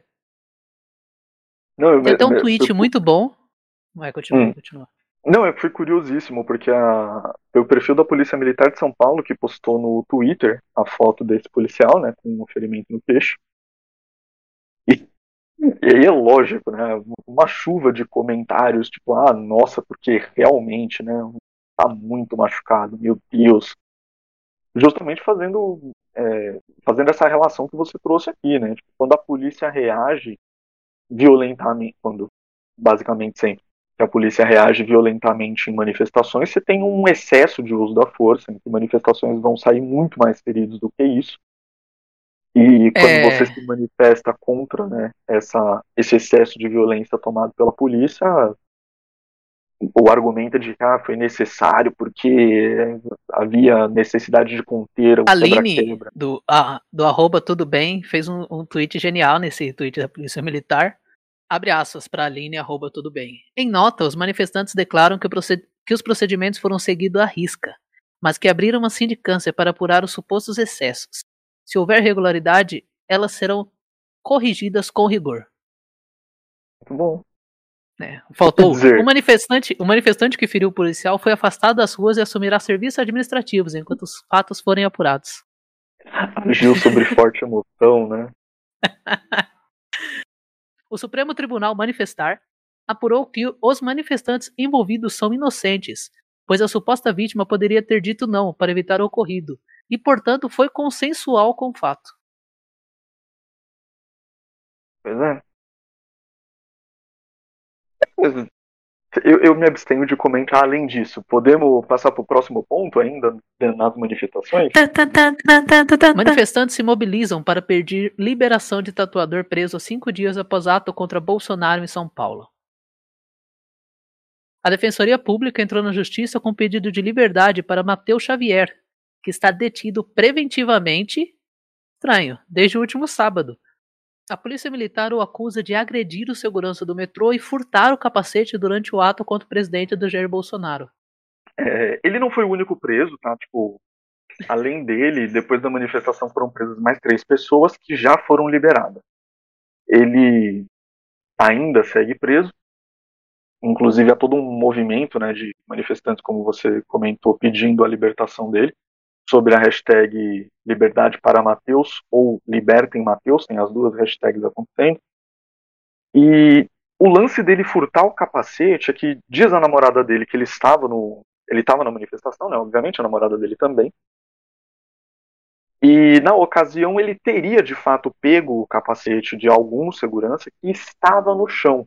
Ele não seria o responsável por agredir o segurança e efetivamente tirar o capacete dele, mas que, na confusão, o capacete sobrou no chão e ele pegou. É, o que burro. talvez complique muito a situação dele. Burro. Foi burro.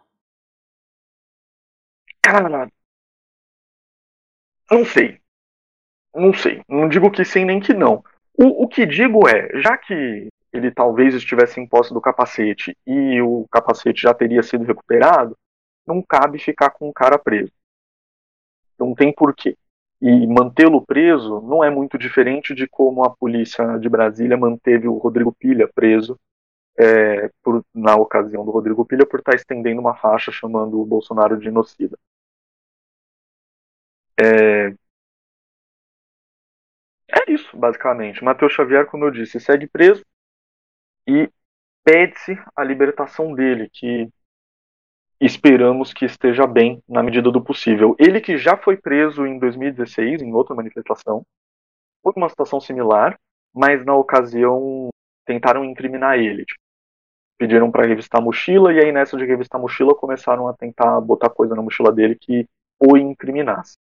É, haviam imagens disso acontecendo e por conta disso ele foi liberado. E o que dizer é isso, né, mano? Agora, não sei, cara. Não sei, porque você tem um capacete sobrando no chão? Pega. Eu não sei, velho. Ah, não seja Não sei. burro, não seja burro. Eu não é sei. ser cara. burro, é ser burro, Mas- cara. Ah, Pano pra velho. manga, cara. Cara, não é uma coisa que. é, não é uma coisa que Black Bloc não faça. Tem outro. Teve outros momentos registrados por câmera, inclusive de manifestações em São Paulo, numa ocasião que viraram uma viatura da Polícia Civil, e dentro da viatura tinha alguns itens assim de é, segurança pessoal, digamos, inclusive spray de pimenta.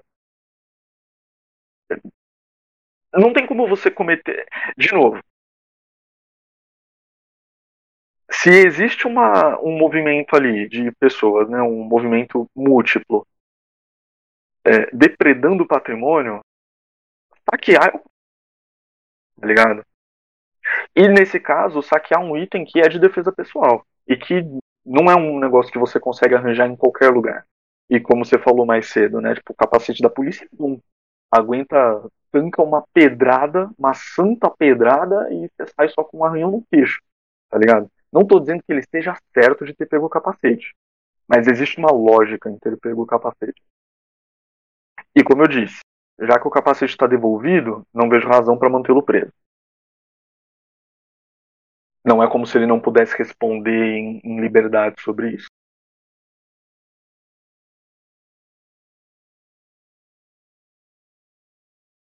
E a polícia, quando prende manifestante radical, também não é tipo, tranquilo, não, é, não, é, não prende, joga numa cela e, e deixa lá. Às vezes as pessoas são torturadas, às vezes as pessoas ficam sofrendo tortura psicológica mesmo, para não precisar partir direto a uma tortura física. É, fora todo o rastreio de documento. Ele já, ele já era fichado pela polícia, existe inclusive.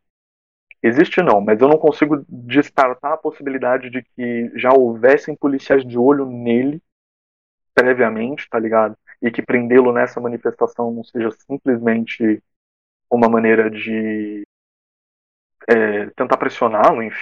É, existem alguns documentários no YouTube sobre. Eu vou fazer algumas recomendações aqui sobre Black Bloc, inclusive do livro que eu tinha falado, que recomendaria. É, tem alguns documentários no YouTube que comentam sobre tática Black Bloc e as pessoas que aderem à tática. É, é razoavelmente sabido que quem é fichado pela polícia acaba sendo perseguido fora de manifestação. Sabe? Você percebe um movimento estranho da polícia com relação à sua presença em alguns lugares, até dando a entender que a polícia está te seguindo, sabe? Ele pode estar sofrendo da mesma coisa. E isso é um problema, um grande problema. Mas não peguem o capacete da polícia no chão, gente.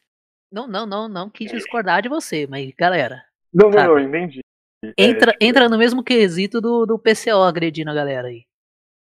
É assim, você dar munição pra você tomar no seu próprio cu, velho. A partir do momento que você tá com pedra num grupo de policiais ou numa viatura da polícia, existe um risco iminente de merdas acontecerem com a sua pessoa. Então, é, muito provavelmente ele tomou essa atitude ciente do que poderia acontecer também. Às vezes nem disso precisa, né? então. Às vezes nem disso precisa, também tem isso. Bora pra próxima. Sigamos. Então. Porque você falou Sigamos que às vezes então. a polícia. Polícia persegue e. Em matéria da UOL. No tilt da UOL, que é um. Sobre tecnologia, né? É um blog de tecnologia dentro da UOL. PF adquire sistema de identificação que em dois anos armazenará dados de 50 milhões. De 50 milhões de pessoas. Faltou a palavra aí no chat. É... A gente vive nesse mundo cercado de elementos tecnológicos que estão aí para nos vigiar e punir, né? E Isso é quando momento... a gente não se vigia, né? Que tem gente Também. aí no story do Instagram que parece, já, já citando o 1984, é, as pessoas carregam a própria teletela. O George Orwell falou que ia ser obrigatório estarem na frente ah. da teletela, mas as pessoas se, se expõem. E nesse caso aqui, vai ser, é um sistema muito parecido que o chinês tem, né? Uhum. Para identificação Sim, de pessoas. Sim.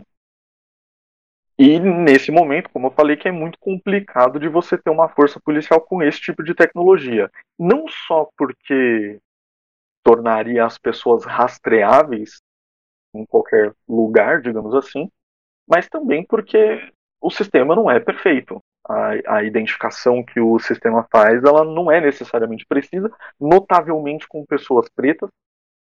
É, todos esses sistemas que dependem de tecnologia ótica, assim, de captura de, de captura fotográfica, né? Eles são desenvolvidos pensando em funcionar melhor para pessoas brancas, e não é incomum esses sistemas apresentarem erros, né, de, de enfim, apresentarem imprecisão é. quando você está tentando identificar uma pessoa não branca. E como você disse, eu é um falei... sistema que é muito usado na é. China, né? Eu falei sobre Cyberpunk e você pode achar no, no shopping, no eBay, na Amazon, Mercado Livre, tem óculos que ele tem ou uma fita de LED ou luz infravermelha. A infravermelha é melhor, porque ela não, não mostra que tá ligada, né? No, o nosso olho não enxerga a luz infravermelha, mas a câmera vê. E se você colocar a fita de luz infravermelha nos seus óculos, a câmera não te reconhece.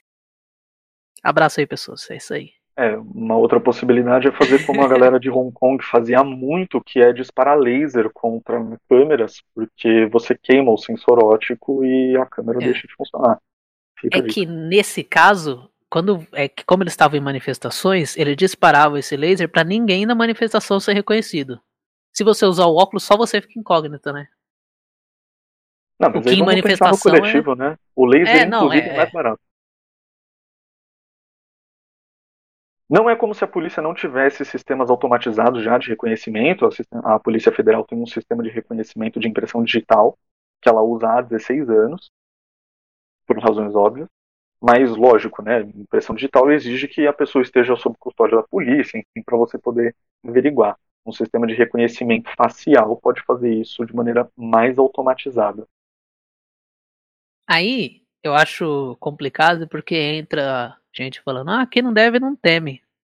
Mas como a gente repercutiu no último programa, que eles estão querendo enquadrar em lei de segurança nacional críticos ao governo, você pode achar que nem tá devendo, mas talvez esteja.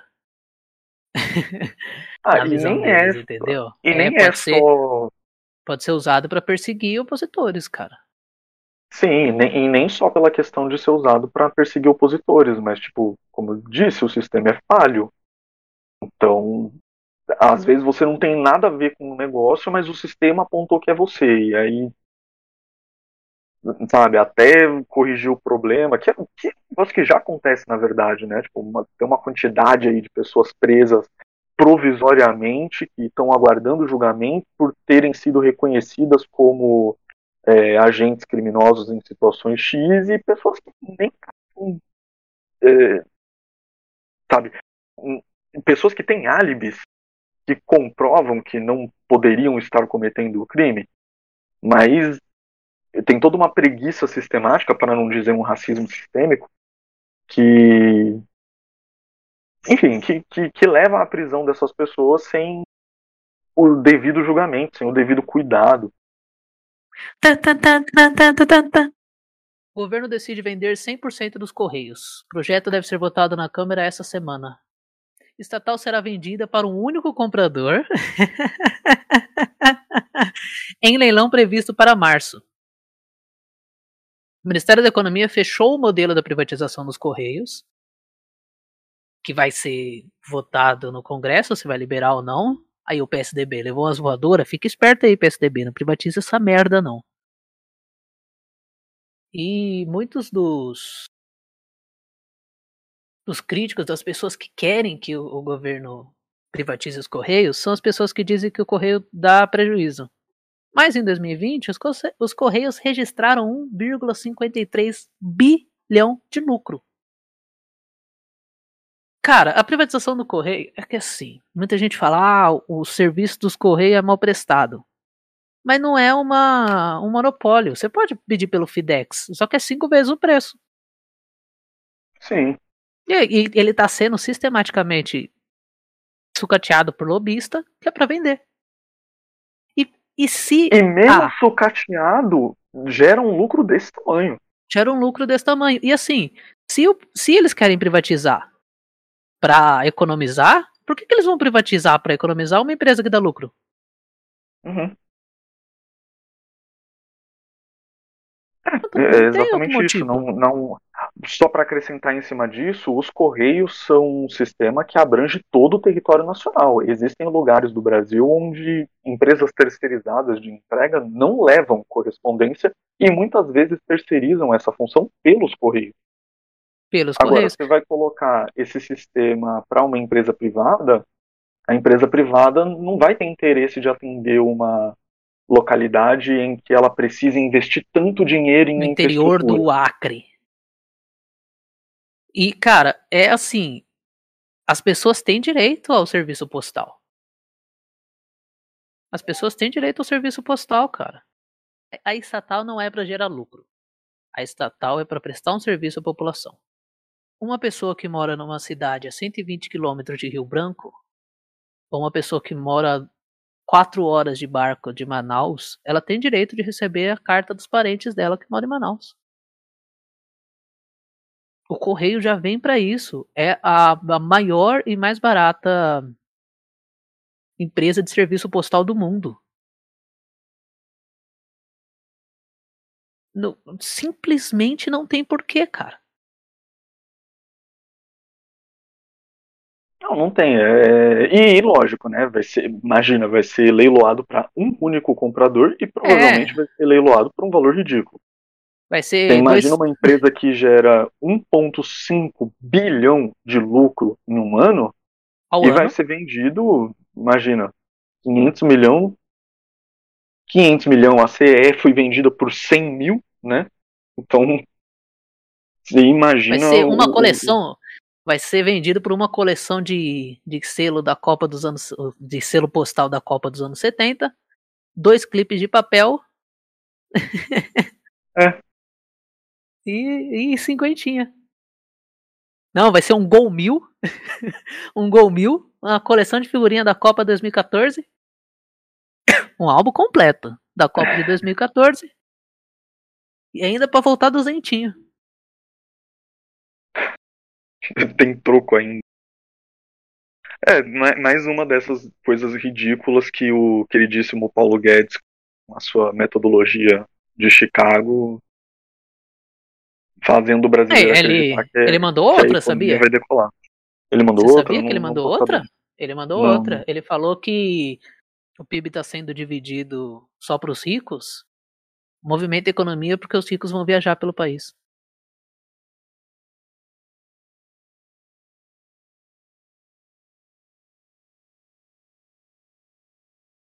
Que silêncio eloquente, né?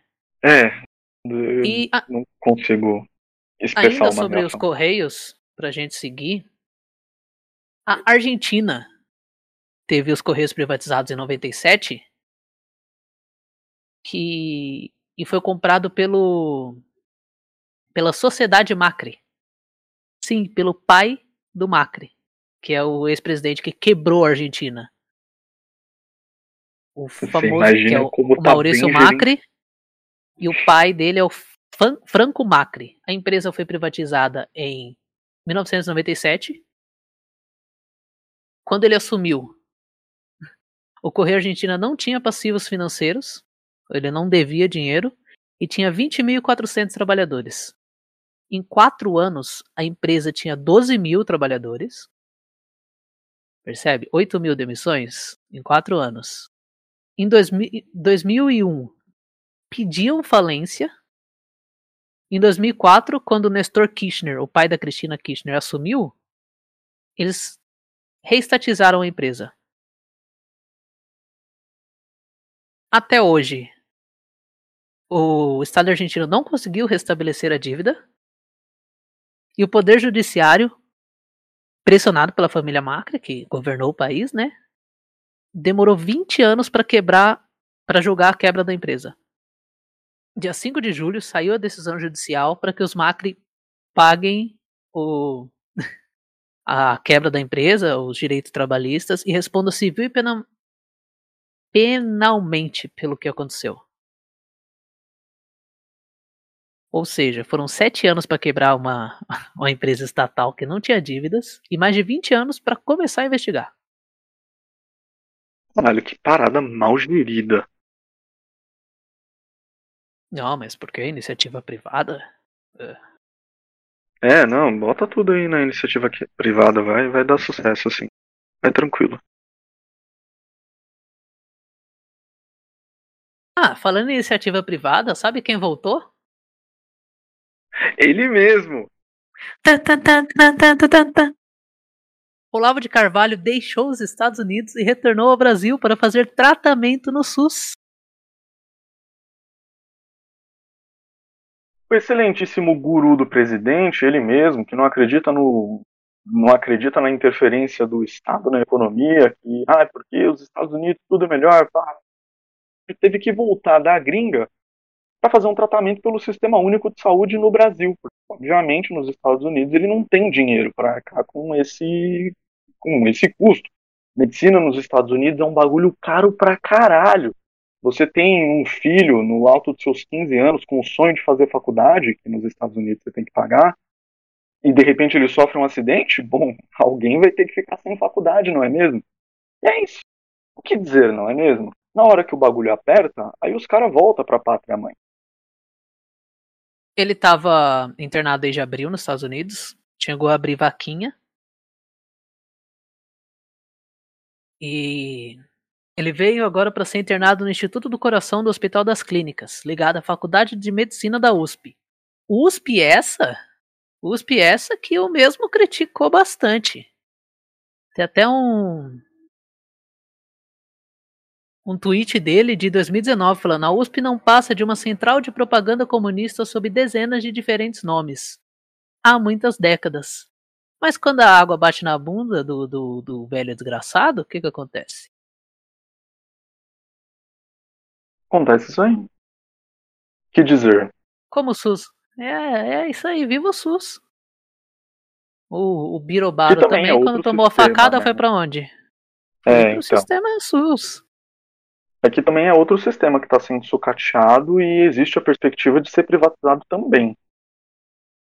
E você aí que acha que medicina particular funciona, você por acaso paga plano de saúde? Porque se você paga, você tem perfeita noção de que não funciona. E muitos médicos também nem aceitam o, o Benio. A gente É, já não, é tratou disso lá pro comentou- Ponta no Dedo 5. Não, até mais recente, você comentou que plano de saúde é a uberização do, dos médicos, e de fato você tem bastante razão. Porque o que acontece é que o plano de saúde te cobra uma taxa, depois ele repassa um, um valor abaixo do que seria o valor da consulta particular, e por conta disso tem um monte de médico que super limita o- os horários disponíveis para atender é, via plano de saúde. E dá preferência para atender no particular, porque no particular é muito mais rentável. Tá, tá, tá, tá, tá, tá, tá, tá. Três pessoas morrem após explosão de artefatos apreendidos em operação em Guaporé. Guaporé. Guaporé. Foi assim. Foram apreendidos mais de 740 quilos de explosivos em uma em uma Operação ação da polícia. Civil. Isso. E aí, para detonação segura, chamaram quem? Chamaram os milicos. E aí os milicos, para com todo a sua capacidade de logística, né? Com todo foram detonar, né? E aí três militares morreram na explosão e cinco ficaram feridos. É... Bom. O despreparo tá como, né? Porém, o Estado ele, ele já pensou em, em como segurar isso, né? Porque assim, se é uma profissão muito perigosa que você pode se explodir. E filhas solteiras de militares recebem até 117 mil reais mensais, mostram dados públicos inéditos. No ano passado, no ano de 2020, o país gastou 19,3 bilhões de reais. E 19,3 bilhões são 19 bilhões e 300 milhões de reais com pensões para viúvas de, de militares. Olha que gostoso. A pensão mais antiga é, está sendo paga desde a década de 30. Eu não achei mais informações para quem está sendo pago ou por quê. Mas já é quase centenária. E tem algumas pensões que chegam a 117 mil reais por mês. A filha do Ustra ganha 10 mil por mês. Ou seja, além dos militares não terem pago pelo que aconteceu na ditadura, a gente ainda está pagando eles. E os descendentes da- da- dessas pessoas que co- cometeram crime contra a humanidade, cara. Digo sempre, o Brasil é uma piada de mau gosto. 19 bilhões anual, que. Mano, dá pra fazer tanta coisa com esse dinheiro. Mas aí, se há qualquer corte, é com a tua previdência, com a minha previdência, enfim, com a previdência de servidores públicos. É, corta da educação, corta da saúde, mas da onde você não corta? Das Forças Armadas. Cara, teve, em todos os casos, tem um que é uma super parcela. O maior pagamento, já depois de descontos tributários, foi de 435 mil reais, quase meio milhão de reais, Mensal? Feito. Numa tacada, assim? numa tacada. Caralho. Ela pegou uma bufunfa de 465 pau. Um pagamento eventual. É uma super parcela. Foi feita uma pensionista menor de 16 anos, filha de um segundo tenente.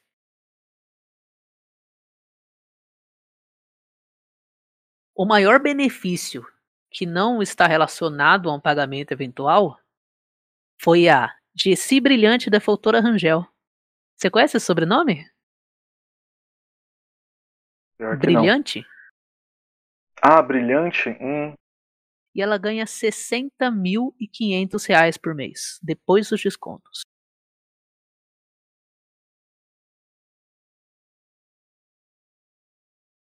A gente, o, o Estado brasileiro literalmente paga pensão vitalícia para filha de torturador.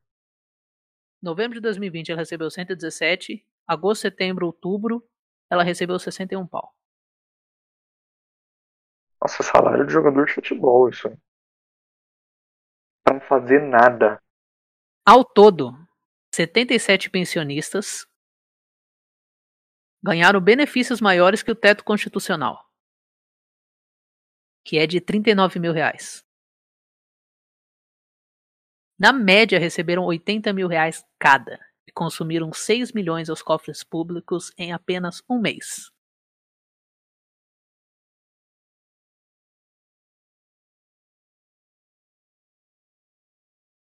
Uau.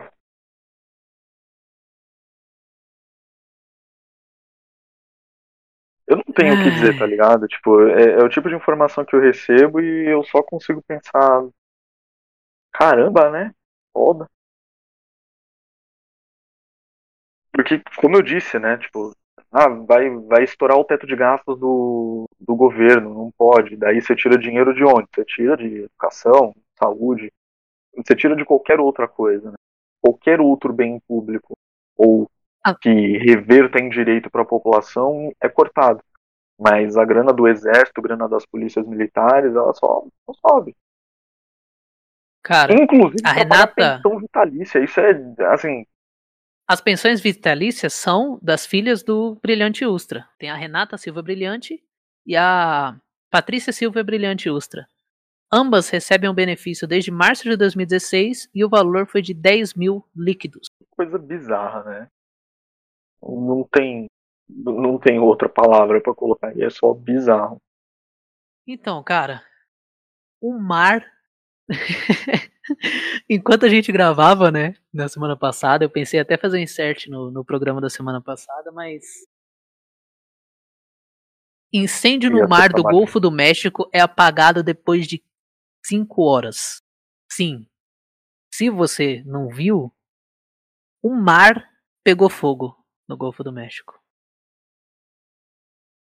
É, foi um Ah, incêndio numa ruptura de um duto aquático de gás no Golfo do México que causou um incêndio.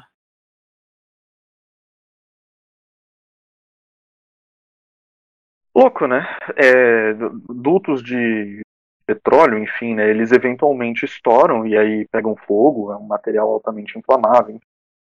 E, inclusive, tem um filme, tem um filme de guerra. Agora eu não lembro o nome do filme. Que ilustra uma situação dessas, né? Os caras estão no meio do deserto, aí explode um duto e você vê labaredas subindo, como se fosse um vulcão, só que é petróleo. É, deve ser muito louco. E aí, no caso desse, explodiu dentro do mar. E ainda assim pega fogo. Então é um pouco bizarro você ver água em chamas. E aí tem uns barquinhos jogando água nele ainda, né? É, inclusive ali na foto dá pra ver um barquinho que tá jogando água. Muito mal, né? E imagina os peixes vendo isso. Não, cara, deve ser assustador, tá ligado? Hum. E parece muito o olho de Sauron Parece no meio muito o assim, do, do oceano. Gente, é isso aí. Se você reciclar latinhas o suficiente, você pode ajudar a salvar o mundo. É, confie no seu potencial. Faça a sua parte. Escove os dentes. Escove os dentes de torneira fechada. Mas você falou de Essa- labareda sendo lançada no meio do oceano? Tá, perdão. Uhum, uhum. Não, é, é que assim, você mandou essa, né? Escove os dentes de torneira fechada. Hum. E eu lembrei de uma cena que ah, recentemente nos Estados Unidos eles estão falando também de quedas no abastecimento de energia elétrica. E a repórter que noticiava essa informação estava na Times Square. E aí você vê uma repórter falando que da necessidade dos, das pessoas, enfim, né, de economizarem luz, visando E painéis luminosos de 25 É. metros atrás dela. Exato, acesos, né? Assim, tipo, é, é um descaso das elites, assim, bizarro. É, Mas, e você falou favor, sobre esse uma labareda de fogo gigantesca no, no meio da água. Então, vulcão de lama. Eu vou, eu vou ler a notícia porque é muito bom. Um vulcão de lama violenta entra em erupção no Mar Cáspio. Cara, é uma eu peguei uma matéria gringa, mas uhum. é o Renetuno deve estar tá bolado, boladaço. O, teve uma erupção no Mar Cáspio, cara. Isso aqui é um vulcão de lama. O que, que é um vulcão de lama? Perto de uma plataforma de óleo tem uma grande reserva de gás. Uhum. Então a plataforma já fica num lugar que o, o gás está muito perto da superfície, né? Uhum. E um vulcão de lama é só tem lama segurando tudo isso. E às vezes sai. Só que ele não é que nem esses vulcões, vulcões que a gente vê, tipo o. Tem um vulcão na Itália que entra sempre em erupção, o Krakatoa, que é um vulcão de lava. Isso é um vulcão de lama, cara. É água e gás. E aí, pelo seu comentário, então, devo, devo entender que é resultado da exploração humana. Não, é, é não, um... é, é, natural. É natural. É um acontecimento geológico. Ah. Assim. São acidentes geográficos que criam isso, né? E é que a exploração é feita em lugares que o óleo fica mais perto, porque fica mais barato, sim, né? Sim. Aconteceu Cara, em, no território do Azerbaijão, né? Uhum. E as imagens são incríveis, porque esse tipo de vulcão, ele não solta ele não solta aquela lava líquida, ele explode lama com pressão no centro da Terra. Então é uma coluna de chama de 100 metros de altura. É, deve ser muito parecido com o um evento de um, de um duto, né, estourar. Era... É, é um duto da Terra que estourou. É uma espinha. É, é lindo e ao mesmo tempo meio tenebroso, tá ligado? É. O a erupção principal durou 8 minutos. Foi associada a um evento sísmico de pequena magnitude, a ser, é, magnitude 2, a cerca de 1,5 km de profundidade. Uhum. Foi um km e meio de profundidade. Foi a maior erupção desde 1920 e 1945 que desse mesmo famosa vulcão. Belle Époque, desse mesmo vulcão. Uhum. O nome do, do vulcão é assim, esse, esse tipo de vulcão ele geram ilhas vulcânicas, né? Sim. Chama Dashley, Ilha Dashley, no Mar Cáspio, território do Azerbaijão. Fantástico. É. E assustador, né? O, o mundo... Mas sabe o que é fantástico? Ah, perdão. É que o, o mundo aparentemente não tá muito feliz com a humanidade e tá tentando limpar a gente do bagulho aqui. Porém, algumas, alguns setores da humanidade tentam pedir desculpas ao mundo. Biólogos encontram bugios na floresta da Tijuca. Espécie não era vista na região há 200 anos. O Parque Nacional do Tijuca é, a, é uma floresta urbana que foi replantada. E agora uhum. ela tem 60 anos. E os cientistas reintroduziram dois animais adultos nesse nesse local em períodos diferentes. E eles se encontraram e procriaram. E aí acharam esse, esse casal com dois filhotes, cara. Caralho. E o, os macacos bugio, o, para quem jogou Assassin's Creed Black Flag, você acha e arranca a pele de muito bugio. Eles fazem você fazer upgrade de bolsa. uhum. Eles eram encontrados em toda essa região, Mata Atlântica, região de, de Mata Atlântica, que foi a, a maior bioma depredado no Brasil, porque fica onde está 50% da população brasileira, é Mata Atlântica que ela ia desde o do Agreste até os Pampas, até o Cerrado. é resultado imediato da, da reintrodução desses animais na natureza. Tipo, não haviam mais bugios nesse não, território. não haviam. E aí Caramba, eles reintroduziram, eles reintroduziram um macho e uma fêmea em períodos diferentes. E no Uhum. meio da floresta eles se encontraram e procriaram, cara. Olha aí, cara. De vez em quando a humanidade faz coisa boa. E isso, assim, eles não precisavam reintroduzir se não tivesse destruído, né? Mas segundo o, o biólogo da UFRJ, bolsa, que tá quase fechando, Marcelo Rengantz, é um sinal que a floresta é adequada para os bugios. Uhum. E os bugios são essenciais, porque eles complementam os primatas que já estavam aqui, tipo, eles eram daqui. E ao replantar Uhum. a floresta e os bugios conseguirem se reproduzir nela, mostra que está no caminho certo. Eles têm outros animais em cativeiro que sejam possíveis de reintroduzir? Ah, cara, as araras azuis, por exemplo, estão sendo reintroduzidas na natureza, que já não eram mais Eu, vistas. eu quis- eu quis dizer outros bugios mesmo, porque com uma população de só um macho Ah, uma cara, fêmea, é, tem todo um tenho- problema de Eu não variabilidade. tenho. Eu não tenho essa informação. É que os bugios são primatas também, né? Talvez a varia- variabilidade genética seja. influencie lá, né? Porém, é, não é nenhuma questão de a população de bugios vai voltar graças a esse Adão e Eva bugio que reintroduziram lá. É que quando você reintroduz animais nesse ecossistema que foi plantado e eles procriam, é que nem quando a gente consegue procriar animal em cativeiro. A gente tá conseguindo, que é o problema que a gente tem com panda, com rinoceronte. É difícil que esse animal se sinta confortável em ambientes que a gente tá Uhum. fornecendo para eles. Então, se eles conseguirem procriar, é porque as condições estão adequadas. E o que pode fazer a gente introduzir mais bugios lá, entendeu? Então é um ótimo sinal que está no caminho certo e, e que vai continuar lá. Inclusive a floresta da Tijuca, que ela já está com o Parque Nacional da Tijuca agora tem 40 quilômetros quadrados mais ou menos e eles aux- auxiliam na temperatura da cidade do Rio de Janeiro em até 6 graus. Rio de Janeiro seria 6 graus mais quente sem essa área.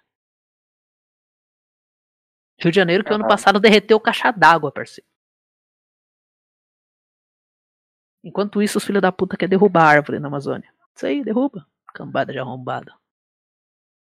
Vai dar certinho, a mudança climática nem acontece, é, tá, tá tudo suave. Beleza, né? Beleza. Tranquilidade, suavidade. Tudo certo. Dica cultural? Eu ia convidar você para as nossas dicas culturais. Posso começar? Por favor. Eu tenho. Eu dou todas ou a gente dá uma. Ah, vamos, vamos ver como acontece. Pega seu coração. Bom, queria começar o seguinte, falando sobre Black Blocks. Tem um livro é, escrito por Murilo Duarte Costa Corrêa, Murilo Corrêa, lançado pela editora Edra, chamado Filosofia Black Bloc, onde o Murilo vai ele vai colocar como se vestir de preto, descaracterizar o rosto, né, implica no no disfarce, né, im- implica em você tirar a sua identidade e se inserir nesse coletivo, é, formando ali um grupo coeso, né?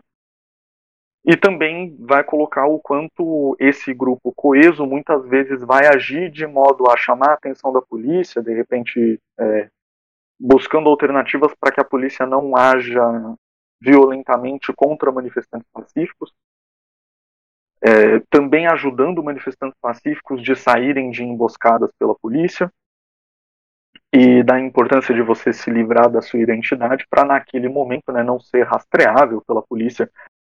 Retomando rapidamente o, a prisão do Matheus, é, ele foi identificado por agentes de segurança do metrô e uma das questões que se levanta é como que os agentes identificaram ele se ele estava mascarado. Num movimento em que todo mundo estava mascarado. É, é por aí o caminho. É um livro bastante acadêmico, é uma coisa que me incomoda um pouco para um movimento que surge ou que é, aglomera, aglomera não é uma boa palavra no contexto que a gente está vivendo, né?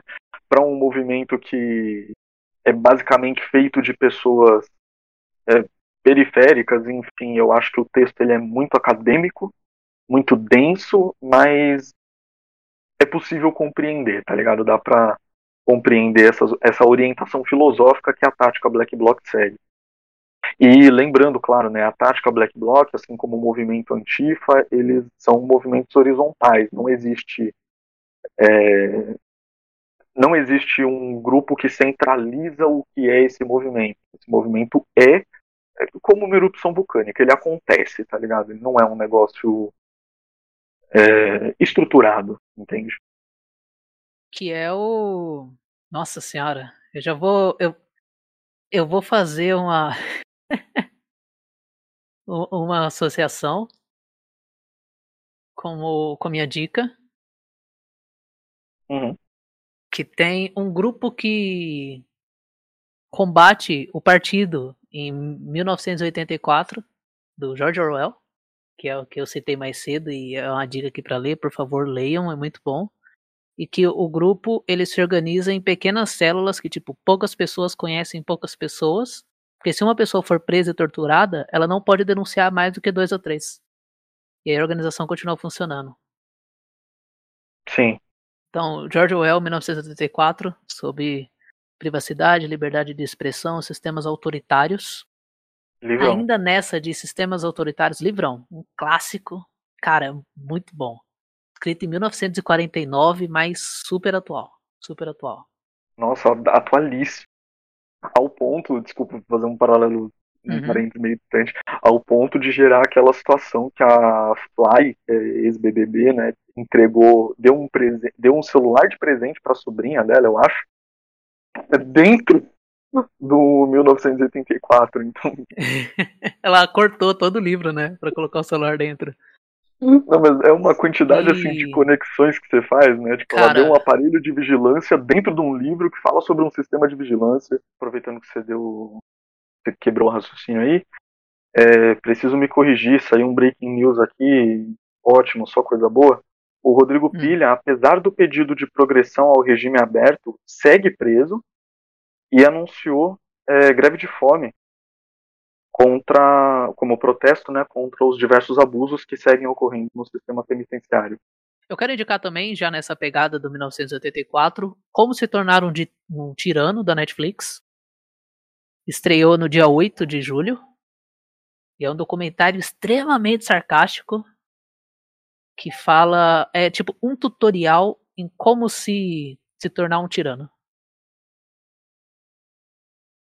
Ok? É muito bom, Ok. velho. Tem também a série Teases Pop da Netflix, que lançou também no mesmo dia, que são artistas pop dizendo sobre como a música deles foi criada, qual que é o contexto, o que, que eles querem dizer na música. Maravilhoso. Também tem um podcast que chama Discoteca Básica, que é a mesma coisa, só que é uma pessoa falando sobre, sei lá, Tim Maia 1973, o álbum. Conta a vida do Tim Maia até aquele momento. E, por último, mas não menos importante, A Revolução dos Bichos, também citada nesse programa de George Orwell, que é muito bom. E não se esqueçam, trabalhei ainda mais duro, Napoleão tem sempre razão. É, tenho só mais duas dicas, são dois podcasts. Ia recomendar o episódio 114 do História Oral Podcast, cujo título é Bolsonaro aciona a STF contra a verba para escolas públicas.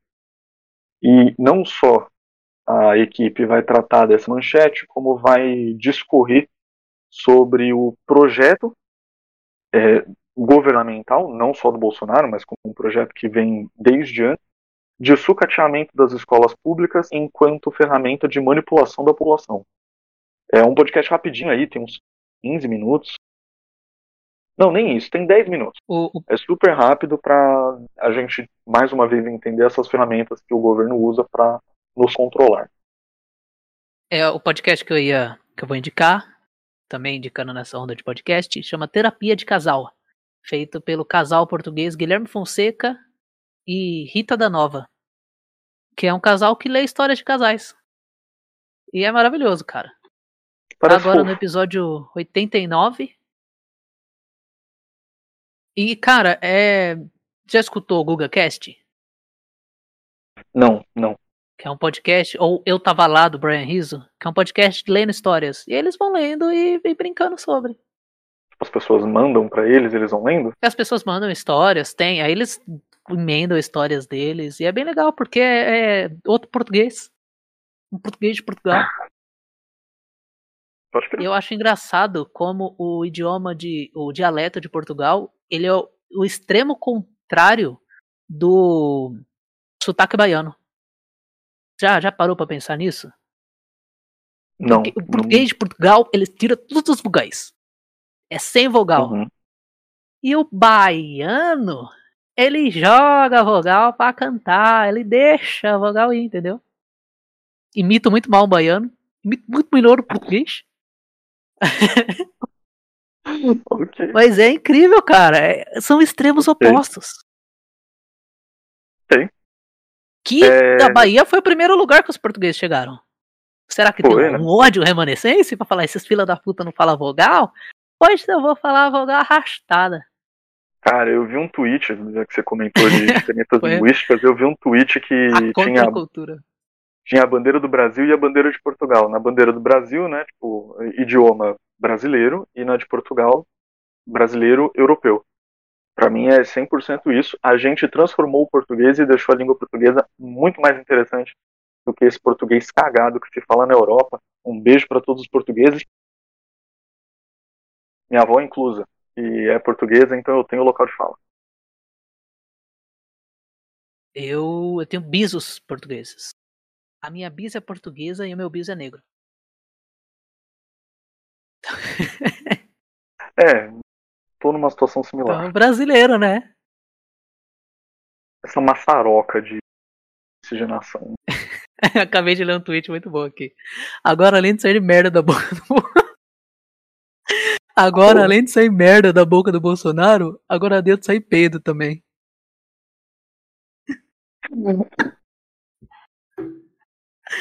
É isso, galera. Até semana que vem. Espero que todos estejam beijo bem, continuem bem. Se você ouviu até Se aqui, muito cuidem. obrigado. Nos siga nas redes sociais, arroba deduzindo. A vacinação em São Paulo foi adiantada. Eu vou vacinar dia 28 desse mês. Tô felizaço, felizérrimo. Olha aí.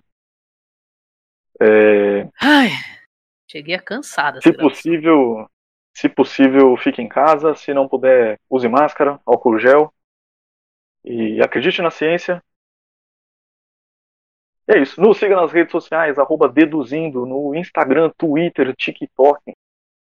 Deixe seu comentário, que será sempre muito bem-vindo. Nos vemos na próxima. Até lá. Um abraço. Você falou igual o cara do carro da pamonha. Olha aí. podcast quentinho, podcast caseiro.